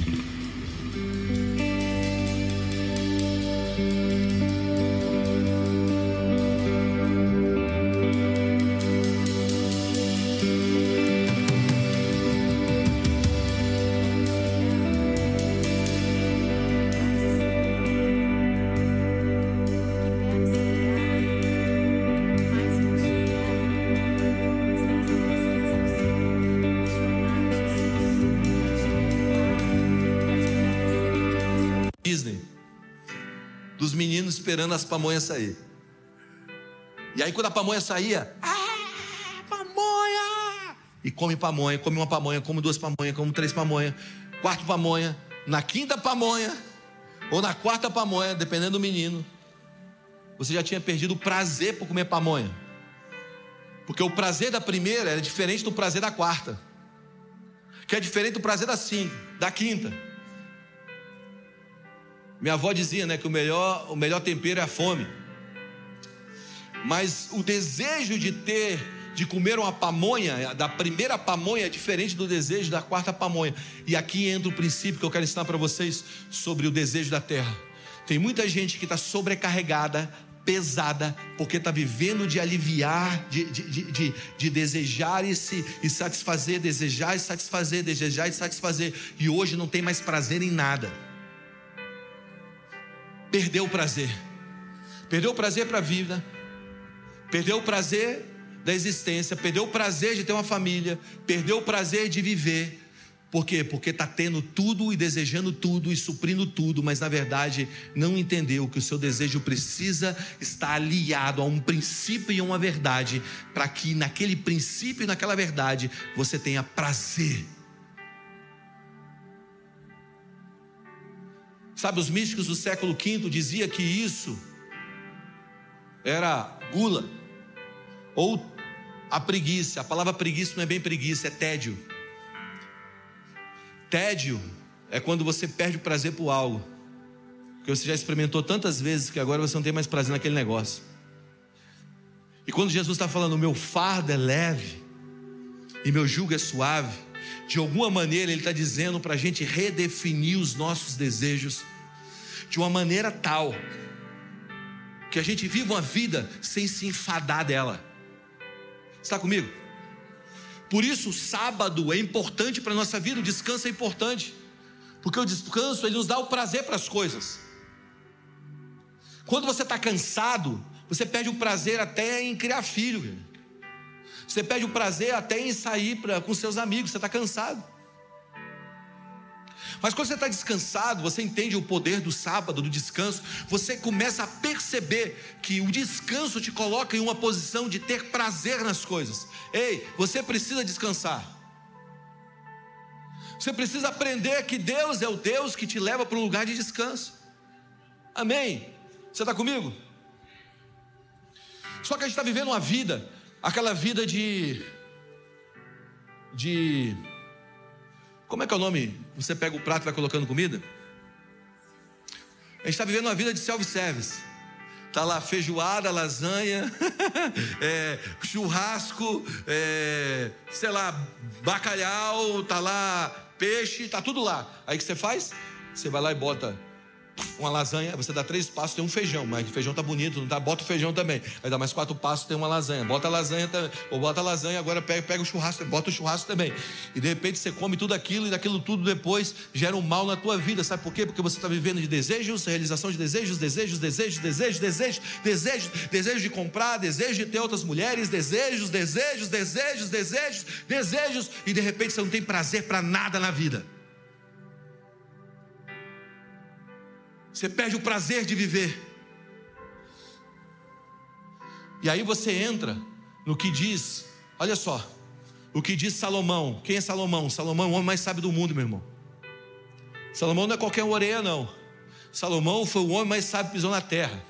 E olha o que diz Eclesiastes 2. Salomão escrevendo, olha o que ele diz. Abre aí, Eclesiastes 2. Não, deixa eu ler para você, depois você, se quiser abrir também para conferir se eu estou lendo de verdade, pode abrir. Pensei comigo mesmo, olha esse texto. Vamos experimentar a alegria, descobrir as coisas boas da vida. Mas isso também se revelou inútil. Concluí que ir é loucura e alegria de nada vale. Decidi me entregar ao vinho, à extravagância, mantendo, porém, a minha mente orientada pela sabedoria. O que ele está dizendo? Eu vou experimentar das coisas da vida, mas eu vou tentar ter uma sanidade para tentar medir essas coisas boas da vida, ok? Eu vou tentar me entregar aos prazeres, à luxúria da vida, mas eu vou tentar manter a minha mente em sabedoria. Eu queria saber o que valesse a pena. Debaixo do céu, nos poucos dias da vida humana, Lancei-me a grandes projetos, construí casas, plantei vinhas para mim, fiz jardins e pomares, e nelas plantei todo tipo de árvores frutíferas. Construí também reservatórios para regar os meus bosques verdejantes. Comprei escravos e escravas, tive escravos que nasceram em minha casa. Além disso, tive também mais bois e ovelhas que todos os que vieram antes de mim em Jerusalém, até meu pai Davi. Ajuntei para mim prata e ouro, tesouros de reis e de províncias, servi-me de todos os cantores e cantoras e também de Arém, das delícias dos homens. Eu tive todas as mulheres, toda a riqueza que um homem pode ter. Tornei o homem mais famoso e poderoso de todos que vieram antes de mim em Jerusalém. Eu hypei no Instagram, eu não tinha um cara que tinha mais seguidores do que eu. Conservando comigo, perto de mim, a sabedoria. Não me neguei a nada que os meus olhos desejassem Desejo, prazer, desejo, prazer realizado, realizado, desejo, desejo realizado, desejo realizado. Tudo que os meus olhos desejaram. Não me recusei a dar prazeres, prazer algum ao meu coração. Na verdade, eu me alegrei em todo o meu trabalho. Essa foi a recompensa de todo o meu esforço. Contudo, Ele encerra dizendo: Contudo, quando avaliei tudo que as minhas mãos haviam feito e o trabalho que eu tenho me esforçado para realizar, percebi que tudo foi inútil. Foi correr atrás do vento. Não há qualquer proveito no que se faz debaixo do sol. Sabe o que ele está dizendo? Ele está dizendo o seguinte: eu vivi a vida, cara. Eu curti a vida da maneira que um homem pode curtir. Eu tive toda a fama, eu tive todos os recursos, eu tive toda, todas as possibilidades. Mas depois, no final da minha vida, eu percebi: nada disso, nada disso é útil. Na verdade, ele vai ainda mais fundo. Ele diz: é inútil. Não há qualquer proveito daquilo que está debaixo do sol. O que está debaixo do sol? Diga o tempo. Diga o tempo. O que está acima do sol? A eternidade. Sabe o que ele está dizendo? No final das contas, tudo que eu fiz, tudo que eu trabalhei, tudo que eu realizei, tudo, tudo que eu desejei, eu não dei descanso aos meus olhos, tudo que os meus olhos desejaram, eu tive. No final disso tudo, eu percebi que é inútil. Só existe uma coisa de verdade: aquilo que vive acima da linha do sol, a eternidade. É isso que gera o prazer de verdade. É isso que dá sentido à vida. Então, o que eu quero propor? Que existe algo que está acima do temporal, que os nossos desejos devem estar ligados a isso que está acima do sol, acima do sol. Os nossos corações precisam viver ou sentir ou desejar aquilo que está acima do sol. Diga eternidade. O desejo, não apenas pelas coisas terrenas, o desejo pelos sonhos de Deus, o desejo pelo desejo de Deus. É quando você chega no ápice das coisas, é quando você está no hype, é quando você está pisando naquele lugar que é a montanha mais alta do planeta. Você olha para um lado, você olha para o outro, e você diz o seguinte: uma coisa eu peço ao Senhor, uma coisa, eu peço ao Senhor e eu a buscarei, que eu possa morar na tua casa todos os dias da minha vida para contemplar a tua beleza. O rei Davi, a grande diferença entre esse homem e o seu pai é que o seu pai encontrou uma linha acima do sol. Um desejo que nada nesse mundo poderia suprir. C.S. Lewis diz o seguinte: Eu encontrei em mim desejos que nada nessa terra pôde satisfazer, logo eu percebi que eu não sou desse mundo. O que eu quero propor para você é que você não é desse mundo. Por mais que você alcance os resultados, por mais que você alcance o sucesso, por mais que você alcance a fama, por mais que você alcance o aplauso dos homens, se isso não tiver um propósito maior, de nada vale. Deus está te chamando para você viver acima da linha, pelos desejos dos céus, pela consciência do céu, pelo amor ao céu, pelo amor do Deus que fez os céus e a terra. Deus está nos chamando para viver o primeiro e grande mandamento, que é amar o Senhor teu Deus com toda a tua força, com toda a tua consciência, com todo o teu entendimento. Escuta o que eu vou te dizer, por mais que você conquista aquilo que você deseja, e talvez seja legítimo o teu desejo, teu, teu desejo, existe algo que é maior. E quando você entrar pelos portões dos céus, porque todos nós entraremos diante do grande trono branco, do juiz dos juízes, do rei dos reis, você ouvirá, não foi pela terra, foi pelo céu. Entrai pelas bodas do cordeiro servo bom e fiel. Então, como nós vivemos essa consciência do céu, desses desejos do céu, como nós puxamos os desejos do céu, e presta atenção, não existe nenhum problema em você desejar as coisas que sejam da terra, mas reeditadas pelo céu. E como isso é possível? Através do Salmo, ou melhor, do Provérbios, de Provérbios 16, 9. Pega Provérbios 16, 9 para o teu coração, que diz o seguinte: o coração do homem propõe o seu caminho, mas o Senhor dirige os seus passos. Alguém pode levantar a mão direita ao céu hoje e dizer: Dirige os meus passos, Jesus. Dirige os meus passos, Jesus, dirige os meus passos. A palavra dirigir aqui, no grego, é. É maravilhosa, gente. É estar firme, estabelecido em uma convicção, firmado em um fundamento eterno. Diga, firmado em um firmamento eterno. Sonhos são linguagem de Deus. Sonhos geram desejos. Mas os nossos desejos precisam revelar o Deus que colocou os desejos em nós. Eles são uma perspectiva futura que gera uma fome no hoje. Esses são os desejos de Deus. Deus fala com Jacó, com José, com Maria, através de sonhos que geram desejos. Sonhos geram direção. Sonhos geram projetos de Deus. Sonhos expõem o céu à terra. Sonhos revelam o coração de Deus ao mundo. Agora, o sonho que gera desejo, que gera fome, precisa estar alinhado. Quando José do Egito disse: Esse é o meu sonho, o meu projeto, a minha túnica, a minha capa, o meu caminho, é o meu. Sabe o que aconteceu? A capa foi tirada dele. Quando você fala, é o meu projeto, o meu sonho, a capa é tirada de você. Porque a túnica de José permaneceu na casa do pai e não voltou mais a José. A túnica que José ganhou agora foi uma túnica no Egito para servir um mundo que estava em fome. Então, de alguma maneira, se você tem um desejo do céu, o desejo do céu não pode só servir você, ele precisa servir o mundo que está à tua volta. Então, quando eu sei que o desejo vem de Deus, não vem do homem, quando aquilo que está me beneficiando agora está beneficiando outros também. Ei, igreja, Deus quer nos colocar nos maiores lugares de uma cidade, de uma nação. Diga amém. Deus quer nos levar a uma posição de liderar o mundo.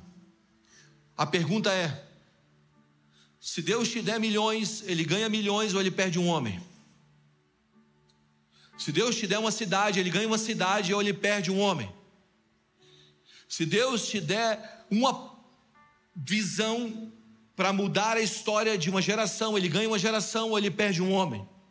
Porque aquilo que Deus está te confiando só será verdadeiramente de Deus, ou terá assinatura de Deus, se aquilo que Ele te entregou beneficiar não só você, mas beneficiar os outros que estão ao teu redor. Você está comigo? Então o sonho de José, ele está dizendo: é o meu sonho, é a minha capa, é o meu, é o meu, você, você, você vão se dobrar diante de mim. Tira a capa dele. Agora Deus dá um sonho ao rei, ele interpreta o sonho do rei, o rei dá uma capa para ele, e a capa era para interpretar o sonho dele, para servir uma geração. Quando você diz sim ao desejo de Deus, o sonho de Deus, coloca em você o fardo leve. O que significa? O que significa que é o fardo leve, o caminho suave? Significa que os ombros de Jesus estão segurando o que é mais pesado. Mas significa também que você está escolhendo o que é certo. Quando você escolhe o que é certo, você é livre. Há uma diferença entre desejo e escolha. Quem é escravo, quem, quem vive de saciar desejo é escravo do desejo, mas quem vive por escolhas, por princípios, é um homem livre. E onde eu quero chegar? Chegar aqui no ponto em que o desejo de Deus, ele não gera uma arrogância em mim. Ele gera uma humildade em mim. Como eu sei que o desejo vem do Senhor, porque eu estou vivendo uma vida humilde. E o que é humildade? Algumas coisas que eu aprendi sobre humildade. Número um, humildade é o caminho para a promoção e o combustível para a continuidade. Número dois, humildade com Deus é revelada do modo que eu trato as pessoas que estão ao meu redor. Não adianta você falar que é humilde com Deus e tratar as pessoas de uma maneira ruim. Ser grande não é ser o maior, mas ser o escolhido. Ser escolhido é o servo de todos. Lúcifer quis subir e desceu, Jesus desceu, por isso subiu.